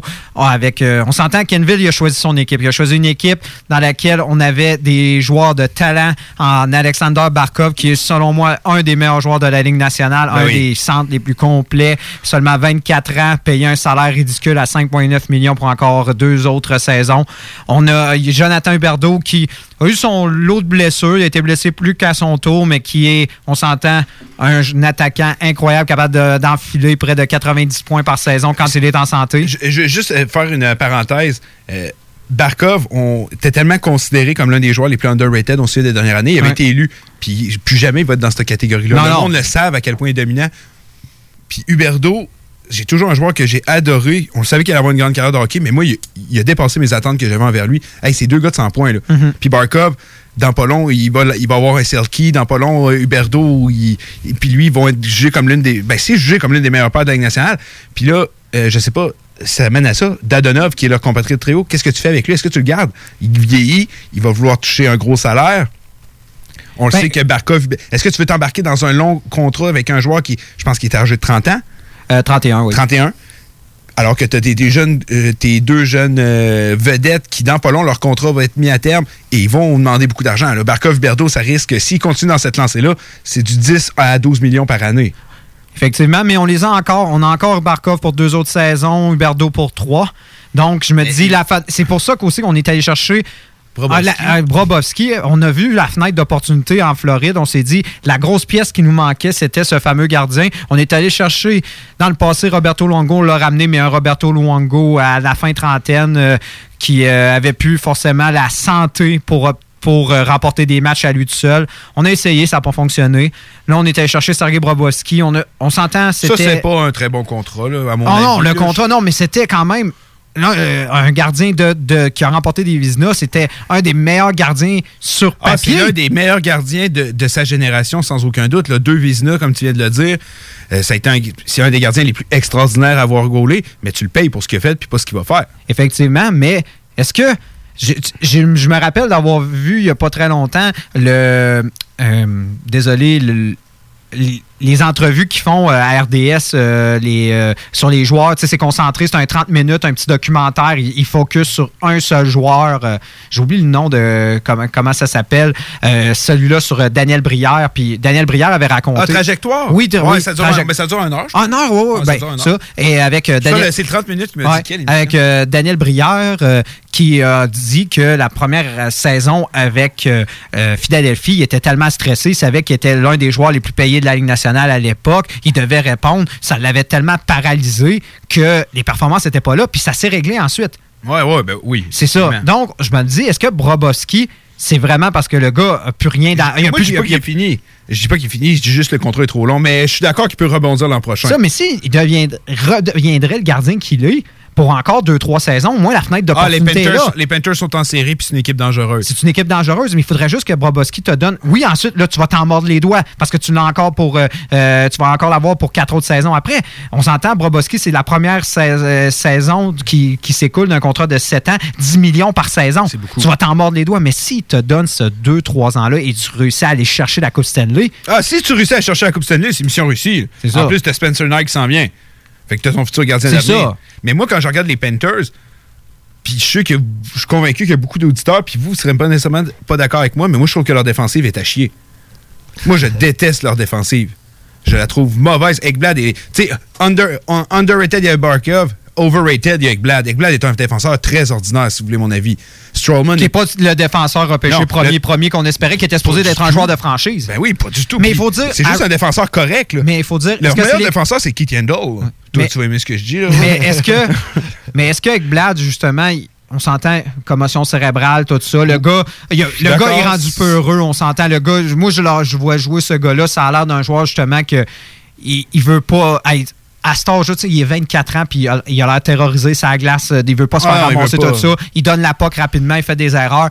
Il, il, et on a pris un risque avec Ekblad. On s'est dit, talentueux comme on pense qu'il va devenir, on a offert tout de suite le gros contrat à 7,5 millions, qui aurait pu être une aubaine s'il serait devenu le Non, défenseur numéro un qu'il devait Il est devenir. complètement surpayé. Puis quand tu regardes ça aussi, Strowman, c'est plus le défenseur que c'était. C'est un, dé- euh, c'est un gars qui s'est jamais blessé de sa carrière. Puis c'est pour ça qu'il est aussi Mais on a, tu sais, Michael Matheson, c'est un très bon Matheson défenseur. est bien un bon payé. défenseur. Bien payé. Ma- mettons, t'as Matheson, Keith Yandel qui sont bons. Le reste, moi, tant qu'à moi, je regarde ça, ça. Les autres, euh, quand on regarde une, une partie des, des Panthers, le problème, c'est que la défensive est tellement lente. Ben aussi. Je pense que c'est le plus gros défaut de C'est leur Ils n'ont pas de défensive. C'est ça le problème. Puis il va falloir régler ça. Puis là, en ce moment, t'as un Eric Aaron Ekblad qui est inéchangeable. Mhm. Personne ne va vouloir toucher à ça à 7,5 millions. Fragile en T'as plus. Strowman qui va ralentir de plus en plus. Puis comme tu dis, la défensive est lente. Mais t'as Matheson, puis t'as Keith Yandel. Keith Yandel vieillit lui aussi. Euh. Keith Yandel, il est rendu à quoi, à 33 ans? Ouais, 33, mais toujours, euh, on s'entend, c'est probablement un des défenseurs les plus montres suisses qu'on connaît. C'est jamais blessé. Il s'est jamais blessé. C'est un, fier soldat qui va toujours t'apporter ton lot de, de points. Euh, honnêtement, c'est un, bon défenseur. Dans n'importe quelle formation tu veux Kit Yandel, c'est pas un problème. Puis son contrat est quand même raisonnable pour le nombre de points. On passe 6.3, mais c'est un, c'est un défenseur qui a toujours à côté les 50-60 points par saison. Donc, euh, c'est un bon défenseur, mais le problème peut-être un peu trop unidimensionnel, peut-être. Ouais. Mais c'est un bon. Lui, c'est c'est pas vraiment ça le problème. Moi, ce que je me demande, c'est que ça fait plusieurs années qu'ils n'ont pas développé de jeunes défenseurs. On parle d'Aaron Ekblad, c'était quand même un choix de premier, Premier- premier au total, là. Donc, c'est normal qu'ils l'ont quand même développé, mais à part de ça, ils n'ont pas été en mesure d'en développer d'autres. Donc, même si tu vas te chercher un Brobovski, que pour moi, c'est un joueur assez inconstant, ça me regarde que moi, mais il est autant capable du meilleur que du pire. Puis justement, il pourrait rebondir l'an prochain puis tu sais, gagner euh, le Vézina. Ça me surprendrait même pas. On Ah ouais. on ne sait jamais. Mais ça reste que tu as une défensive vraiment poreuse. euh, J'ai aimé ce que tu as dit, lente. Lente, défensive si, rapide. oui, mais si Broboski reviendrait le, le gardien qu'il était, puis justement ces fameuses échappées qu'on va laisser, ces jeux défensifs que justement on n'est pas capable Mais de rattraper l'attaquant, et il ferait cette fameuse arrêt-là, on serait déjà on, On serait déjà mieux, on mais serait déjà mieux. à- à Parce qu'au niveau de l'attaque, on en produit des Ouais, points. Mais, mais en Columbus, il y avait une sacrée défensive devant lui. Il y avait peut-être la Il- meilleure C'est de la- probablement dans le top 5 de la Oui, Ligue mais nationale. le fameux 2 contre 1 laissé, il l'arrêtait, ce fameux. Il, faisait- il fait- il avait, l'arrêtait. il avait ce déplacement-là. S'il en laissait 2-3 par game, là, c'est avec eux, il en laisse pas mal. Ça, Mais je me dis, euh, je, je vais, euh, Les- je, les- je vais, je vais, co- je vais citer un grand homme en disant ça. Wolverine dans X-Men 2. À un moment donné, quand tu es tellement à l'attaque, ton attaque devient la meilleure défense. Ouais, c'est vrai. Donc, La- L'attaque, c'est la meilleure défense, mais il faut que tu aies un peu de défense dans le monde. Ouais, je sais, mais là. je me dis, si on réussit avec Broboski à faire les deux, tu sais, ça, je demande à Broboski, les deux, trois mauvais jeux qu'on va laisser solides, qui auraient dû mener à un but et que Broboski l'arrête, ensuite, l'attaque va faire le reste. On accorde trop. Il faut dire que Broboski avait une moyenne de trois buts par match. On accordait beaucoup de buts du côté de Floride. Si on réussit à descendre ça, si on réussit à enlever ce fameux but-là et que l'attaque produit le, le- le but supplémentaire, je crois qu'on va être en business. Mais là, je reconnais le fan des Canadiens derrière toi. Genre, le gardien va faire toutes les saves, on est correct. Je demande- oui, mais j'ai dit, j'ai dit le gros save. les deux, trois gros saves. C'est juste ça qu'on demande à Broboski. Hey, à 10 Ouais, mais- millions, c'est-tu trop demandé, le non, trois non, gros non, saves? trois gros saves, mais avec une défensive comme ça, il va falloir Ouais. que tu fasses euh, face à plusieurs gros saves des par attaquants Faut de améliorer plus la en plus rapides. Ben Ils oui. affrontent, euh, les Panthers affrontent le Canadien. La défensive est débordée. C'est tous des petits joueurs qui patinent vite. Oui, mais. Puis là, tu affrontes le Canadien. Tu n'affrontes pas les, les grosses équipes euh, comme Tampa Bay et tout ça. Ton attaque, euh, c'est sûr que, regarde, t'es es, parti pour plusieurs années. Mais la défensive, moi, j'irais chercher des joueurs juste qui sont capables de faire une bonne première passe. Pour sortir de la zone, des fois, c'est une comédie d'erreurs en, en Floride. Mais je me dis, est-ce qu'on pourrait faire un peu comme on a fait avec Edmonton, qu'on est allé chercher justement des attaquants euh, euh, pour tuer les, les- ces minutes-là? C'est pour euh, justement, si on n'est pas capable d'avoir cette défensive-là de la part de nos défenseurs, si on pourrait l'avoir de la part de nos attaquants, puis ensuite, on va, quand on va envoyer nos gros trios, Barkov, Huberdo, on va être tellement souvent à l'attaque et on va tellement produire qu'on va pouvoir se le permettre. Ben, on l'a- on, on a quand même, on en a quand même certains. On est allé chercher des Brett Connolly, on est allé chercher des gars qui, des gars de soutien, Brian Ball par exemple, des gars d'expérience. Mais est-ce que c'est suffisant? Ben, je crois que du côté, ils en ont déjà. Noël Cherry est reconnu comme un Ouais. joueur euh, très bon des deux Ouais. sens de la glace. Euh, mais je pense que, bon exemple, tu as dit des Oilers d'Edmonton. Je pense que là, on est autant, on repêche des défenseurs pour les deux, trois prochaines années. Moi, je pense qu'ils sont rendus là. là. On, on doit repêcher des, des défenseurs. L'attaque est tellement. Oui, mais le temps qu'on les développe, comme je te dis, la fenêtre d'opportunité, c'est deux ans. Ouais, je, non, je suis d'accord avec toi, mais ça reste que ta défensive va être mauvaise pour plusieurs années. Repêche des défenseurs, alors qu'à l'attaque, là, tu sais, Mike Hoffman s'en va demain. là. Moi, je pense que Mike Hoffman, moi, je pense qu'on garde Dadonov, mais Mike Hoffman ne revient pas. T'as Owen Tepet qui peut prendre le rôle de Mike Hoffman. C'est deux joueurs exactement pareils. Oui, ça, c'est pas un problème. Non, À l'attaque, on a du talent, Hoffman, c'est pas un problème. Puis à l'attaque, euh, je suis d'accord avec toi. On a Eponiemi, Boxstrom, on a des joueurs qui s'en viennent. C'est pas inquiétant de, de ce côté-là. C'est défensivement, il n'y a personne qui s'en vient. Il en faut. Pour moi, tu gardes soit Dadonov ou Hoffman. J'adore Hoffman. C'est Ouais, vraiment un, un très bon franc-tireur, dépendamment du prix qu'il demande. Tu en prends un des deux. Ouais, tu gardes Ouais, mais si tu choisir, tu préférais Hoffman à Dandonov? Est-ce que tu préférais Hoffman? Hoffman, il a quel âge? Ben, il a ça, ça, 30-31. Tu sais, ça, c'est- C'est c'est des joueurs dans la trentaine. Ben, pour moi, c'est que Danonov vient remplir le rôle d'un gars de premier trio. Ouais, parce ben, c'est ça, avec Barkov, Huberdeau, il y fait a tellement tellement- une bonne complicité avec Barkov et Huberdo, alors que Hoffman renforce euh, ta deuxième ligne. Ouais, mais t'as un certain Owen Tepet qui, je te jure, c'est le même genre de joueur. Il ça. a un bon coup de patin, il a un bon tir. That's it. Puis, il, est- il vient d'exploser en HL cette année. Moi, je dis pas prendre la place d'Hoffman. Ouais, tu peux garder Dadonov. Je sais que Kenville avait l'air de mieux apprécier Hoffman, avoir le temps de jeu cette année. Dadonov, des fois, il allait sur le quatrième trio. C'est vrai que Dadonov a eu des mauvaises séquences cette année. Ouais, puis Hoffman, vrai. il faut dire, c'était vraiment, tu sais, vous l'a- vous l'avez vu, la technique en avantage numérique, c'était envoyer la passe à Hoffman, Hoffman va tirer. C'était ça la stratégie. Et ça a été. Et ça a été productif parce que il y a eu beaucoup de points des, de la part des Coyotes, des, des, des Coyotes, des Panthers qui venaient de cette fameuse stratégie-là. Fait que je, je suis d'accord pour te dire, je suis d'accord avec toi que je pense qu'ils vont peut-être prioriser Hoffman. Moi, je préfère Da- Dandonov, mais je Ouais. crois qu'ils vont prioriser Hoffman. Ça dépend du prix de, de, de l'un comme pour l'autre. Pour moi, ils ont la même valeur. Mais Hoffman, Huberdo est plus un passeur. Il avait affirmé cette année qu'il voulait plus lancer au but, tout ça, mais au final, ça reste quand même un passeur. Ah oui, il est capable Euh, d'alimenter pareil. Non, mais c'est ça, c'est un joueur pur, euh, pur attaque. Barkov aussi, il va faire beaucoup de passes, il peut faire beaucoup de buts, mais il te faut un franc-tireur dans ton équipe, puis ce gars-là peut aller chercher des gros buts. Moi, ce que je pense, c'est que peu importe si tu gardes Dadonov ou Hoffman, l'autre, tu peux le laisser partir. Tu vas renforcer ta défensive avec Ouais, un gars de 4-5 millions en défense si tu es capable Il y en a des défenseurs un. intéressants sur le market cette année. Puis Floride, c'est quand même un endroit assez intéressant pour aller jouer au intéressante, mais est-ce on qu'ils parle ont de l'argent? Est-ce Ah, qu'ils ont l'argent? Il faut penser que c'est un petit marché. Et là, on, vient d'enfiler des gros contrats. On, vient- on, on va payer un, on, vient, on paye un gardien 10 millions. Et là, bientôt, on va avoir deux attaquants qu'il va Ben, falloir tu qu'on décide. s'ils ont l'argent ou non. Ils ont quand même joué quasiment full mass cette année. Oui, mais on dirait que c'est comme un dernier coup. Ah, on- la situation en Floride, c'est pas, euh, c'est pas, euh, merveilleux. On, on a beaucoup de difficultés à attirer des amateurs. On vous l'avez vu, vous avez vu les matchs euh, des fois. Ouais, c'est- assez, vite, mais hey, c'était assez vite. Des fois, ils annonçaient 8000 spectateurs. Hey, Il y avait 2000, 3000. Hey, c'est, c'est épouvantable, honnêtement. Désolé, oui, ils se donnent l'opportunité à- en, en mettant l'argent, puis ils se disent c'est le dernier coup à donner, mais je pense que il va falloir qu'ils mettent le paquet pour aller chercher cette fameuse Coupe Stanley et surtout euh, un long parcours en série. Mais le problème, c'est est-ce qu'on va être réussir à le parvenir dans cette fenêtre d'opportunité-là? Parce qu'on ne pourra pas après. Surtout qu'on est dans la même division que les Lightning, que les Leafs. Euh, donc c'est Boston? Boston, c'est difficile pour eux de comme s'imposer alors que des équipes ouais. qui s'imposent depuis plusieurs années, donc c'est difficile pour eux de venir se faire une place. Faudrait qu'il y ait, faudrait qu'il y ait un parcours un peu comme les Hurricanes qui sortent un peu de nulle part et euh, en, en- en série éliminatoire réussissent à faire euh, à, à battre les Capitals, mais tout ça, mais avoir une, en saison, de- euh, de- de une conférence. saison de 120 points pour les Panthers, jamais, parce que tu es dans une division où il y a de trop bonnes équipes. Oui, certes, il y a des, des équipes qui ont beaucoup de difficultés, comme les Sénateurs, les Sabres, tout ça, pour l'an prochain, mais ça reste que tu es dans une division qui est assez compliquée euh, avec les équipes dominantes. Oui, mais on sait que dans la parité dans la Ligue, on sait comment c'est difficile de plus en plus, justement, de participer aux séries dans la Ligue nationale. C'est quoi l'élément qui manquerait, justement, aux Panthers pour le permettre à La partir de l'an prochain?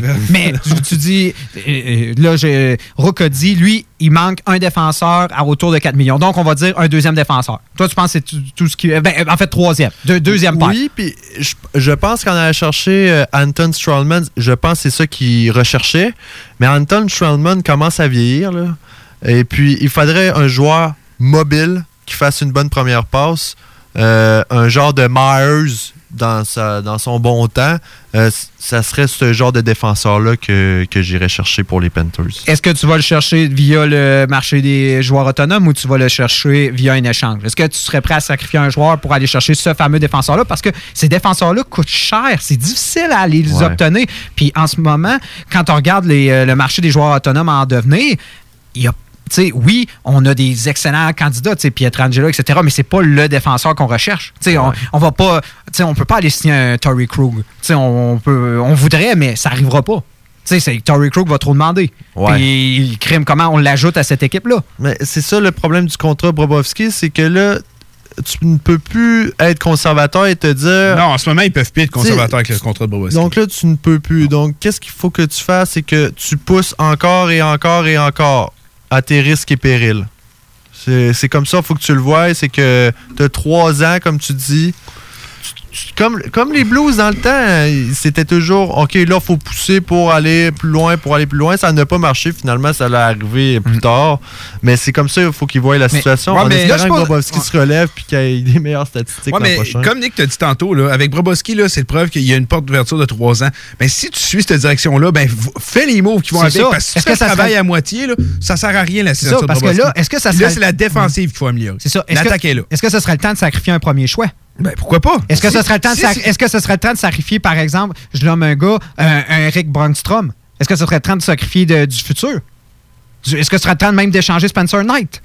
Est-ce que ce serait le temps de. de Spencer de là, wow, là, ça, c'est le dernier que j'échangerais? Mais, Mais- tu dis, t'es pogné. De toute façon, quand tu vas faire jouer Spencer Knight? Ah, ça, je suis d'accord avec toi. C'est le même problème qu'à Montréal. C'est ça, mais si t'as deux ans- Spencer Knight, j'avoue que c'est pas lui que j'échangerais tout de suite. Là. Surtout que, tu sais, Mais, mettons c'est qui les recrues qui ont le plus de valeur dans cette équipe-là? C'est quel recrue en ce moment qui a le plus de valeur dans cette formation-là? C'est dur à dire parce que pour l'instant, ça dépend pour quelle formation. Parce qu'échanger un gardien, c'est touché. Oui. Échanger un gardien, c'est très touché. Premièrement, c'est une formation parce que pour tout le deal, euh, c'est une équipe qui dit parce que Spencer Knight sera pas bon prêt, ben pas bon, prêt avant environ quoi, 2-3 ans. Mm-hmm. Une équipe qui dit OK, je vais te donner, mettons, un défenseur de qualité pour un gardien qui va être prêt dans 2-3 ans. Il n'y a pas beaucoup Mais une équipe en reconstruction. Une équipe en reconstruction, ça peut se faire. Mais, Mais c'est plus à NHL de 2020 que ça se fait. Ouais, ce c'est vrai. c'est vrai. mais-. Mais moi, je dis, c'est temps d'échanger soit un choix de première ronde, un. un- C'est ça, parce que c'est notre meilleure monnaie d'échange. je serais plus- je serais- J'essaierais d'être patient. Mais je suis d'accord avec toi. Brobowski, c'est de se dire, on a une fenêtre d'ouverture. la fenêtre est ouverte pour quoi? 2, 3 ans, peut-être 4 en forçant. Mais crime, fais les moves qui vont avec. Parce que si tu viens de faire ça, c'est une perte de temps. là. Tu viens de donner 10 millions à un gars pour aucune bonne raison. Donc, c'est le temps pour aller chercher un défenseur. L'attaque est excellente, il y a de la bonne profondeur. Tu as Brobowski qui est supposé être le meilleur ou l'un des meilleurs gardiens de la ligue. Ben là, go, vas-y, va te chercher une def parce que t'en as pas de def. Il faut penser cette année, justement, comme ils sont, font partie du fameux pôle des équipes euh, qui vont peut-être pouvoir se greffer une euh, Place dans la, la ronde des 16. Je me dis peut-être que le choix de Floride va être intéressant. Et je me dis ce fameux premier choix qui pourrait être dans le top 10, est-ce qu'on peut le sacrifier? Pour justement aller chercher ce fameux défenseur-là pour de- des équipes? Ben oui. C'est ça. je Là, c'est le, le temps. Parce que je- je- encore une fois, ça dépend. Mais si tu dis, mon plan, c'est de gagner la coupe là, oui. Si ça l'est pas, moi, ça serait repêcher des défenseurs pour les prochaines années. Ça. Mais si ton plan, c'est de gagner la coupe, bon, Parce ben, que moi, je pense, moi, je suis un peu comme toi, Rook. Je pense qu'il nous manque encore ce fameux défenseur-là mobile qui est capable de jouer de grosses minutes. Moi, j'ai un candidat qui me vient en, en tête. Euh, un- ça va être un joueur à peu près dans le genre de Jeff Petrie. C'est un genre de, de défenseur deuxième paire avec un beau contrat qu'on va le perdre après parce que son contrat va être à échéance, mais qui va être présent pour les deux ans qu'on a besoin de lui et qu'on va pouvoir le payer à un prix raisonnable. Donc, un premier choix, peut-être quelque chose d'autre. Ben, si c'est un choix top 10, je ne l'échange pas pour Petrie, là. Mais c'est comme je te dis, il va falloir peut-être que tu le surpayes pour avoir ce fameux. C'est ça, c'est un sacrifice à donner, mais pour ta fenêtre d'opportunité. Mais Ben, j'ai dit un défenseur comme Petrie. OK. Mais il est bon, Petrie, là. Il est bon. Oui, mais il y a d'autres défenseurs. défenseur que Oui, je mais vois, mais- C'est parce que les équipes qui ont des bons défenseurs de deuxième paire et qui font les séries en ce moment et Ne qui ont des chances ne les échangeront pas. Non, Donc, il faut que tu ailles dans le marché des équipes qui sont en reconstruction ou qui vont débuter une reconstruction.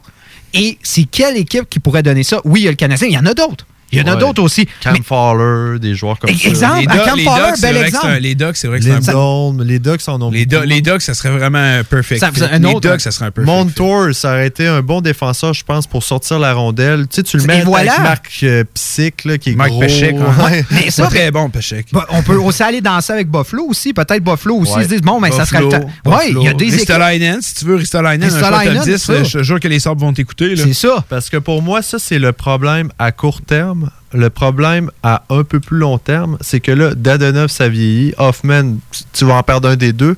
Et puis là, est-ce que tu as des bons jeunes joueurs à part euh, Owen Tippett qui va Eponimi, Boxstrom. Oui, c'est ça. Il y a quand même des bons joueurs, mais est-ce que ça va devenir des joueurs dominants? Parce que oui, tu vas toujours avoir Barkov, Huberdo, tu peux construire en- autour de ça. Ben oui, ils sont mais je jeunes. pense qu'après ça, c'est des joueurs plus vieux, Brett Connolly, tout ça. Tu sais, c'est des bons joueurs, mais faut que tu fasses attention parce que t'as euh, pas énormément de profondeur. Ben oui, t'as échangé Trocheck. Ça, aussi. mais cette profondeur-là, moi, m'inquiète pas, mettons, à l'attaque, tout ça, parce que ça, ça se compte très facilement quand on est rendu à la date limite des transactions. On va aller chercher ces fameux joueurs-là. Ça, ça m'inquiète pas pour euh, Floride. Moi, ce qui m'inquiète, justement, c'est de resserrer cette défensive-là, donner un peu plus de, on va dire, de rendre la vie plus facile à Brobovski, justement, pour qu'il reprenne ses repères. Puis une fois qu'on a trouvé ce défenseur-là, moi, je pense que c'est ça, c'est un fameux défenseur de top paire, de, de- de deuxième paire, qui va être, justement, capable de jouer des grosses minutes, bien bouger la rondelle, mobile,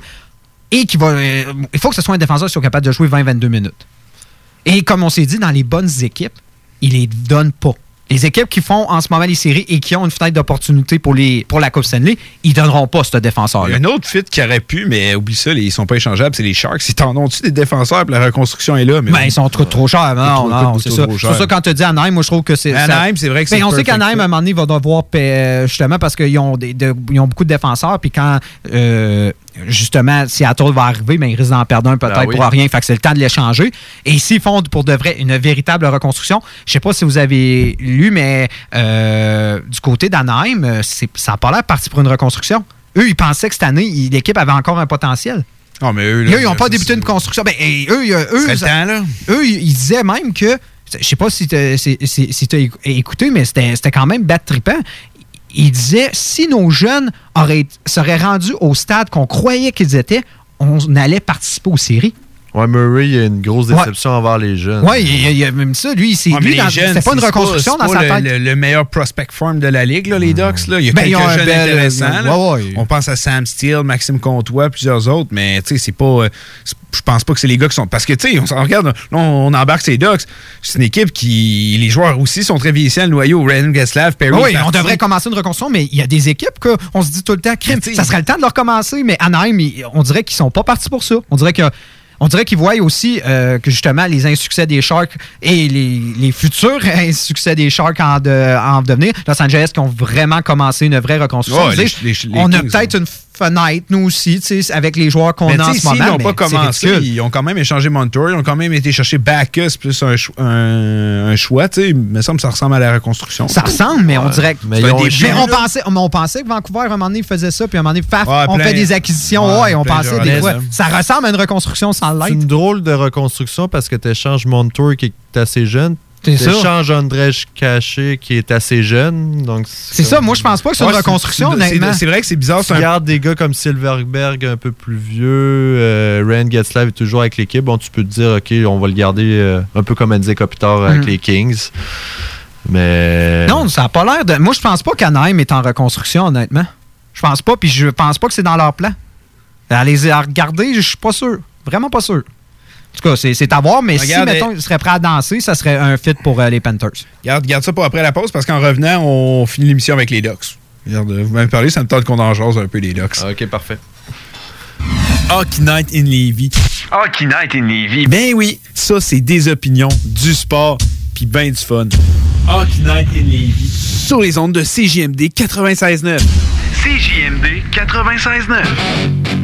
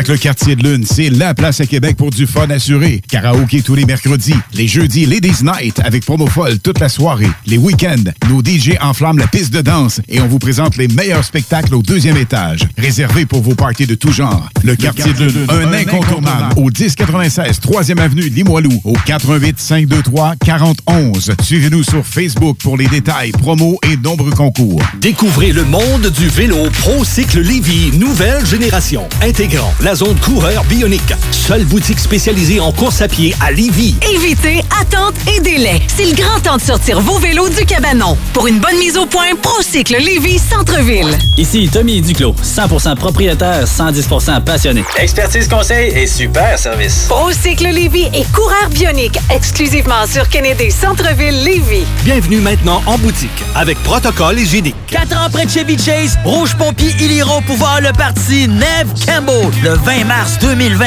Check ça.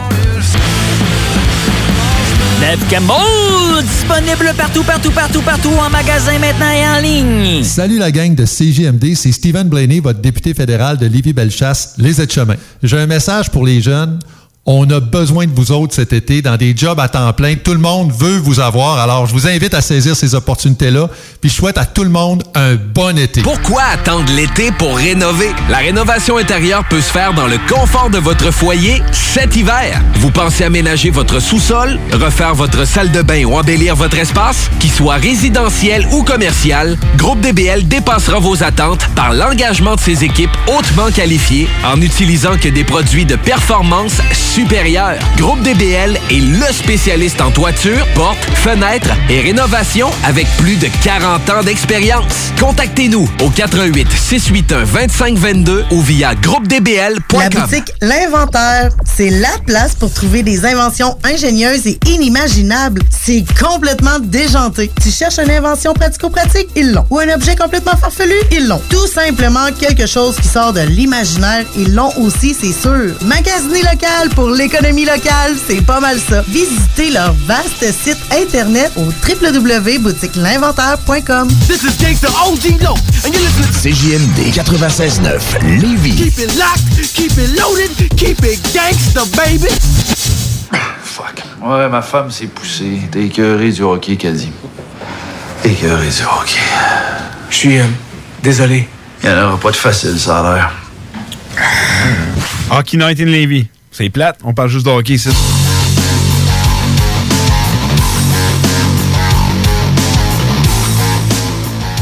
On est de retour pour le dernier segment de l'émission à Hockey Night in Levy. Euh, Aujourd'hui, ça fait deux ans que les Capitals de Washington ont remporté la Coupe Stanley et Ovechkin enfin pouvait soulever le trophée. Euh, C'était vraiment une des Coupes Stanley les plus épiques, je pense, de l'histoire.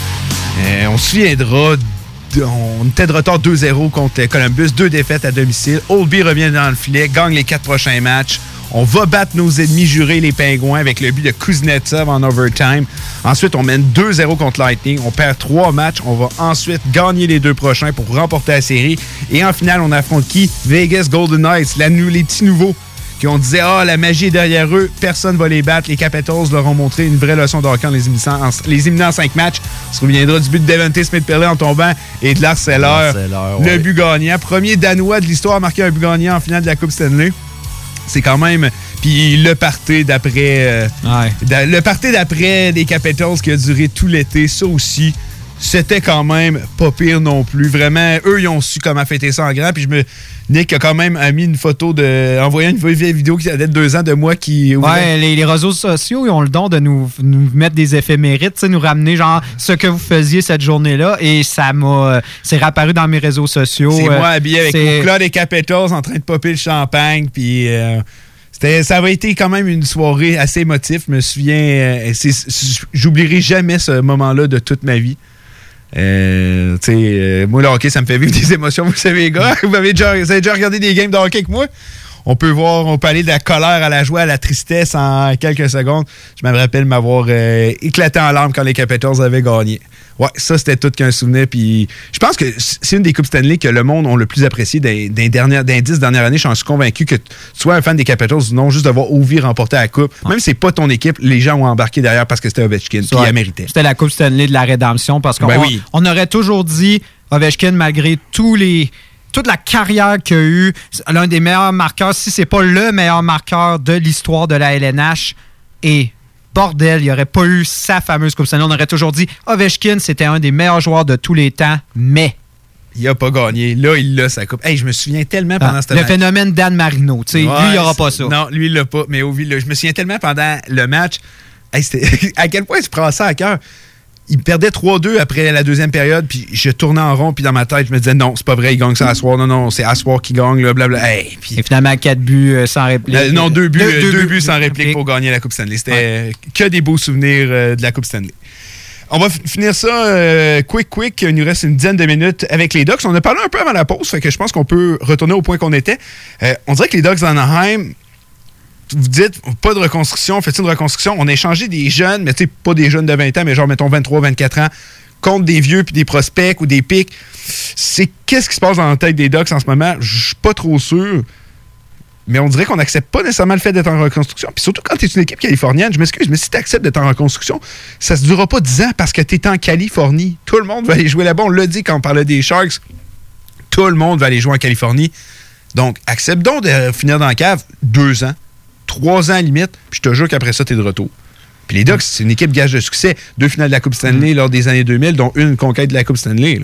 Je pensais, moi, que quand on a racheté le contrat de Corey Perry, on avait comme tiré un trait sur euh, l'équipe qui avait réussi à se rendre euh, en finale de Coupe Stanley et qui ensuite avait remporté la Coupe Stanley en 2007, si on se souvient bien, avec euh, justement Ryan Geslav et Corey Perry à son tête. Moi, je croyais qu'en t- coupant le duo, en justement en rachetant le contrat de Perry, on progressait, on disait, écoutez, on veut reconnaître du succès, on, oublie le passé on recommence à zéro, mais ça a de ça. Et quand on a écouté justement Murray en entrevue, ça semble pas le cas.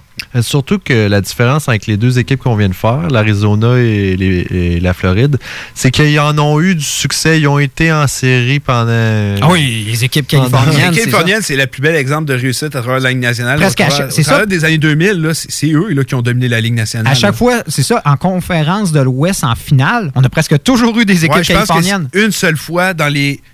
On l'avait, maintenant, on l'avait sorti à la Ouais. statistique. Je veux pas dire n'importe quoi, mais sur environ 18 ou 19 ans, une seule fois, il n'était pas de la finale, une équipe californienne, le- de l'Ouest. Hmm. Ça prouve le succès de, cette for- de ces formations. Puis les Ducks ont raté les séries, là.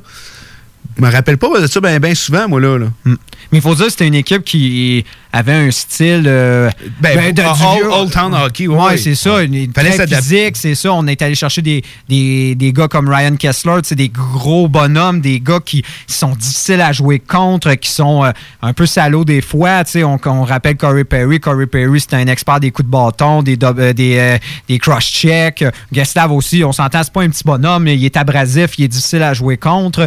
On a préconisé ce système-là qui malheureusement ne fonctionne plus dans la ligne euh, actuelle. Puis je dis malheureusement, mais tant mieux, on préfère le hockey qu'on a maintenant.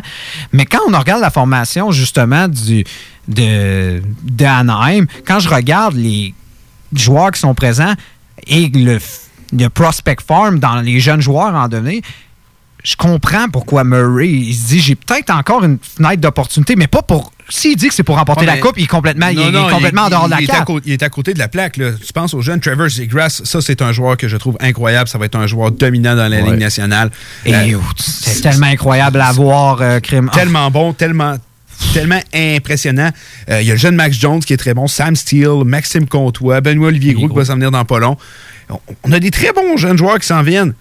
Mais pourquoi tu te dis pas, regarde, je vais reconstruire pour de vrai, puis je vais aller en chercher une coupe d'autres Mais c'est ce que je croyais moi aussi. Puis Je me tu disais vas, tant tu vas une dynastie, puis adapter au hockey d'aujourd'hui, parce que leur formation, plus ça avançait, c'était plus adapté au hockey Hmm. de maintenant. Puis le hockey, c'est fou, là, mais en deux, dans les deux, trois dernières saisons, ça a évolué encore. C'est rendu une ligue tellement rapide. Puis les Ducks, c'est plus ça du tout. Puis je regarde un gars comme Getzlav, dernière année de contrat l'an prochain, est-ce qu'on l'échange? Il y a encore une valeur, Getzlav. Ben, pour moi, des- c'est pas. Pour moi, que tu échanges Getslav ou pas, je pense que ça changera pas grand-chose. Moi, ce que les, pers- les joueurs que j'échangerais, c'est plus des gars comme Adam Henrik, Silverberg, des gars? Fowler, Lindholm, Rackle. Moi, Rackle, j'aimerais bâtir avec lui. Moi, je, Rackle, je trouve que c'est. Ben, c'est un bon exemple que Marc a dit. Je pense pas qu'il va échanger tous les joueurs qu'il a nommés, Non. mais c'est des genres de joueurs que tu peux échanger. Rackle, je le citais pas parce qu'il est un peu plus jeune, je crois. 27. Il y a 27, vois-tu? C'est des joueurs qui approchent la trentaine. Euh, Silverberg doit avoir proche de 30. Henry, euh, Ouais, des- aussi, c'est des joueurs dans la trentaine. Donc là, si tu attends 2-3 ans en disant Ah, peut-être qu'on va gagner, ces joueurs-là n'auront plus de valeur. Donc c'est le temps de les échanger pour moi. Ces Ben oui, genres c'est de le joueurs-là. temps. Cam Fowler, sa valeur descend de plus en plus. C'est encore un bon défenseur, mais on n'entend aussi parler. un gros contrat aussi euh, pour longtemps, c'est ça qui fait mal, son 6,5 millions. Mais quand il est en santé, c'est un bon défenseur. C'est sûr que euh, malheureusement les blessures, puis Ouais. peut-être aussi euh, quand, mais Anaheim, ça a toujours été une pépinière à défenseurs. On a toujours réussi. à- aussi des gardiens, on s'en souvient, hein, pratiquement tout le temps, on réussissait à sortir un excellent gardien qui a ensuite allé ailleurs. Tout ça, on finissait toujours par euh, les échanger parce qu'on a toujours trop de gardiens. On repêche incroyablement bien à Anaheim, on doit se le dire. On doit se le dire. hein. On a formé notre équipe qui nous a permis de remporter la Coupe Stanley l'année de justement qu'on a repêché Ryan Getzlav et Corey Perry en même temps. Toute notre équipe, on l'a formée à partir de ce Ben, Re- repêchage. Retourne, retourne dans cette même formule. Parce que là, je regarde ça, je regarde tous les jeunes qui s'amènent. T'as-tu vraiment envie d'avoir Adam Emmerich, Silverberg, payer les deux, valent 10 euh, 11 millions sur des troisièmes trios? Comme tu viens de le dire, si tu veux avoir un bon retour d'eux en ce moment, c'est maintenant. Puis ton équipe est en reconstruction. Tu sais, tu, veux, tu vas pouvoir voir Zegras euh, top line, tu vas voir Sam Steele. Tu sais, en Zegras, là, t'en as un des deux qui est Slav Perry, selon moi. Je Ouais. sais pas si l'autre, le, le Perry, garde, se cache dans cette liste d'autres joueurs, mais Zegras, je suis convaincu que c'est un des deux. Mais si tu acceptes d'échanger Silverberg puis tu acceptes d'échanger Henrik, tu acceptes justement de faire une vraie reconstruction, donc tu acceptes de finir au fond de la cave. Est-ce que Anaheim peut accepter ça? Ben oui, il faut qu'il accepte. On est quand même en Californie. Faut penser qu'il y en a des affaires plus divertissantes que le hockey Ouais, en ouais, mais Californie. regarde, check, check les Kings, ils l'ont accepté. Tu sais, Anaheim, il y a Disneyland. Ouais. Tu Tu peux, tu peux, ton, ton billet de saison, il peut passer en pas mal de tours de manège. Non, je suis d'accord 100%, mais si tu veux avoir. parce que, OK, t'étires le problème, tu te dis non, je fais pas de reconstruction et tout, tu vas juste avoir une équipe correcte. Le monde en Californie veut voir une équipe gagnante. C'est toi qui deux ans que ça va moins bien après ça. Parce que tu Deux ans? Oh, une équipe les équipes californiennes, leur reconstruction, à part les Sharks, ça se cause qu'ils ont trop de mauvais contrats, puis que l'équipe est vraiment juste trop vieille, mais une équipe comme les. Puis ils n'ont pas de prospect form non plus, puis ils n'ont même pas de pick cette année. là. Mm. Les Sharks, eux, ils en ont pour un bout. Mais une équipe californienne, tu t'attires le joueur que tu veux. Mais Tout le monde veut aller jouer là-bas. Écoute. Je dis que c'est deux ans, puis ils ont déjà un prospect Je form je te mets une, en situation. Anaheim finit avec le premier premier cette année repêche un gars comme Lafrenière. Oh, mais là, c'est un gros si. Ouais, mais ça peut arriver. Ils, sont, ils ont fini des derniers. c'est- Ils ont des bonnes chances dans le boulier. Si ça arrive, est-ce que tu crois que le- avec l'équipe que tu as en ce moment, avec en plus l'ajout d'un Lafrenière, non. tu, deviens- tu peux être quand même. Mais tu pas une équipe compétitive pour la Coupe Stanley, mais tu restes une équipe compétitive. C'est une équipe ouais, qui va peut-être se battre pour les séries, mais tant qu'à ça, échange. Mais... Moi, mais moi, je suis pas d'échanger tout le monde, mais échange en deux. Là. Change un défenseur, deux attaquants, là, puis garde. euh, Après ça, fais de la place pour tes jeunes. Là. Non, c'est sûr, mais on en a parlé. Il va falloir qu'ils échangent un défenseur pour la simple et unique raison qu'ils risquent d'en perdre un. Euh, puis on en avait parlé justement Ouais. quand on avait fait le fameux épisode sur Seattle. On disait des gars comme euh, justement euh, Ja- Jacob Larson, euh, il pourrait partir ou ça va peut-être être. euh, est-ce qu'on va laisser Lindholm? Est-ce qu'on va perdre Fowler? Est-ce qu'on va perdre Manson? Qui qu'on va perdre? Ah, c'est sûr qu'on perd Mais un de ceux-là. c'est- mais C'est pour ça, c'est le temps idéal. Go, vas-y, échange-les comme ça au repêchage d'expansion. Tu Mais vas Mettons, mettons, on se dit, est-ce qu'on peut s'entendre? On se dit un défenseur, un attaquant. C'est qui qu'on échange? Moi, j'échange Cam Fowler, je garde euh, Lindholm. Moi, je garderais Limdom aussi. Limdom, est- je l'adore. solide. mais, mais Lindholm, tu vas leur signer dans deux ans, puis il va coûter plus cher. Fowler, tu as déjà son contrat de 6,5 Ouais, mais millions. Bon, bon an, ballant, il est 6,5 millions pour jusqu'en 2000, euh, 2000, euh, 2026. Là, ça dépend des, de combien veut Lindholm, mais c'est pas un défenseur à 8 millions non plus. Ça pourrait être un Il pourrait- défenseur pourrait- à 8 il pourrait millions. avo- il pourrait Il avoisiner les 8 millions, mais Ah pas plus que ça. Non, non, 8 millions, mais il va coûter 8 millions. Mais c'est sûr, si tu échanges Fowler, tu, tu fais de la masse, mais je veux dire, avec toute cette abondance de recrues, à un moment donné, il va falloir tes signes, ces jeunes-là. Encore là, ça dépend. Si tu me dis Fowler n'a plus tant de valeur vu qu'il n'a pas montré grand-chose, mais pour moi, il a encore une bonne valeur, Fowler. Oh oui. Comme les Panthers. Puis en plus, comme tu viens de dire, il y a un bon contrat. Il y a un Puis bon ça, ça attire les équipes, les, les défenseurs à bon contrat. Mhm. Moi, c'est Fowler que je me débarrasse. Puis à l'attaque, c'est soit Silverberg ou Henrik. Ou, Ou les, les deux. deux. Ou les deux. les deux. Les deux. Rackle, je le garderais. Ouais.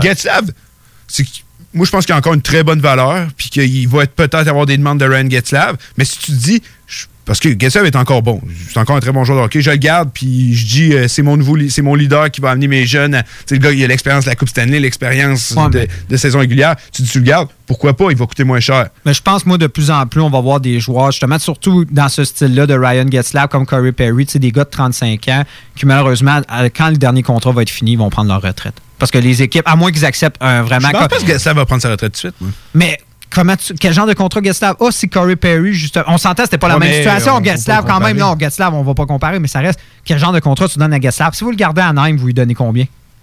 Moi, je donnerais 6 millions par saison.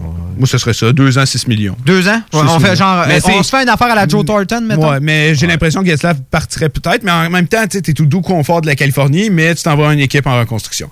Il va falloir que je termine ça là parce que je vois le temps qui euh, s'écoule, puis là, nos, euh, nos collègues euh, du show, show show, ils arrivent, puis d'après moi, ils ont un bon choix à vous faire à soir. Fait qu'on va leur laisser la place, on a parlé assez d'hockey à soir, puis on se revoit la semaine prochaine. Hockey Night in Levy. Hockey Night in Levy. Ben oui, ça, c'est des opinions, du sport, puis ben du fun. Hockey Night in Levy. Sur les ondes de CJMD 96.9. CJMD 96.9. Chaque jour, la crise du coronavirus apporte son lot de bouleversements et le journal de Lévis œuvre à vous rapporter ce que vous devez savoir sur cette situation exceptionnelle. Retrouvez toutes les nouvelles touchant cette situation sans précédent sur notre site web, lejournaldelivie.com, ainsi que notre page Facebook et notre fil Twitter. On vous le dira jamais assez, chez Lisette, on trouve de tout. Ah oui, il y a tellement de stock. euh, si t'as besoin de quelque chose, ben tout est là. Eh, tu marches à quelque part, tu te revires, hein, du stock que t'avais de besoin. C'est-tu la meilleure place pour se créer des besoins, coudon? Parce que oui! Et le mur réfrigéré, là, avec les 800 et quelques variétés de bières de microbrasserie, là, la bière que tu veux, ben ils l'ont!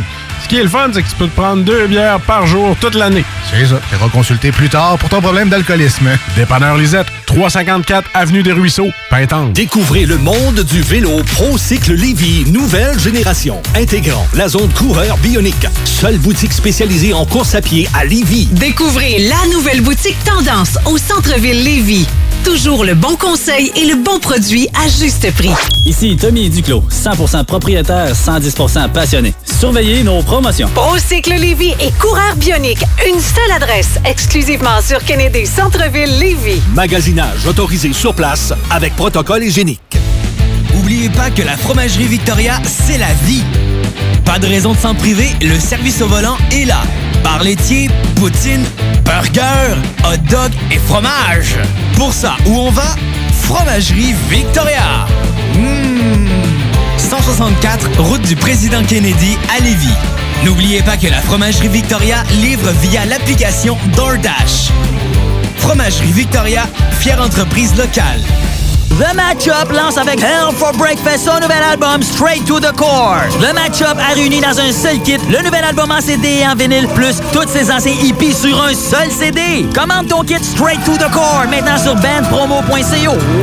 96 96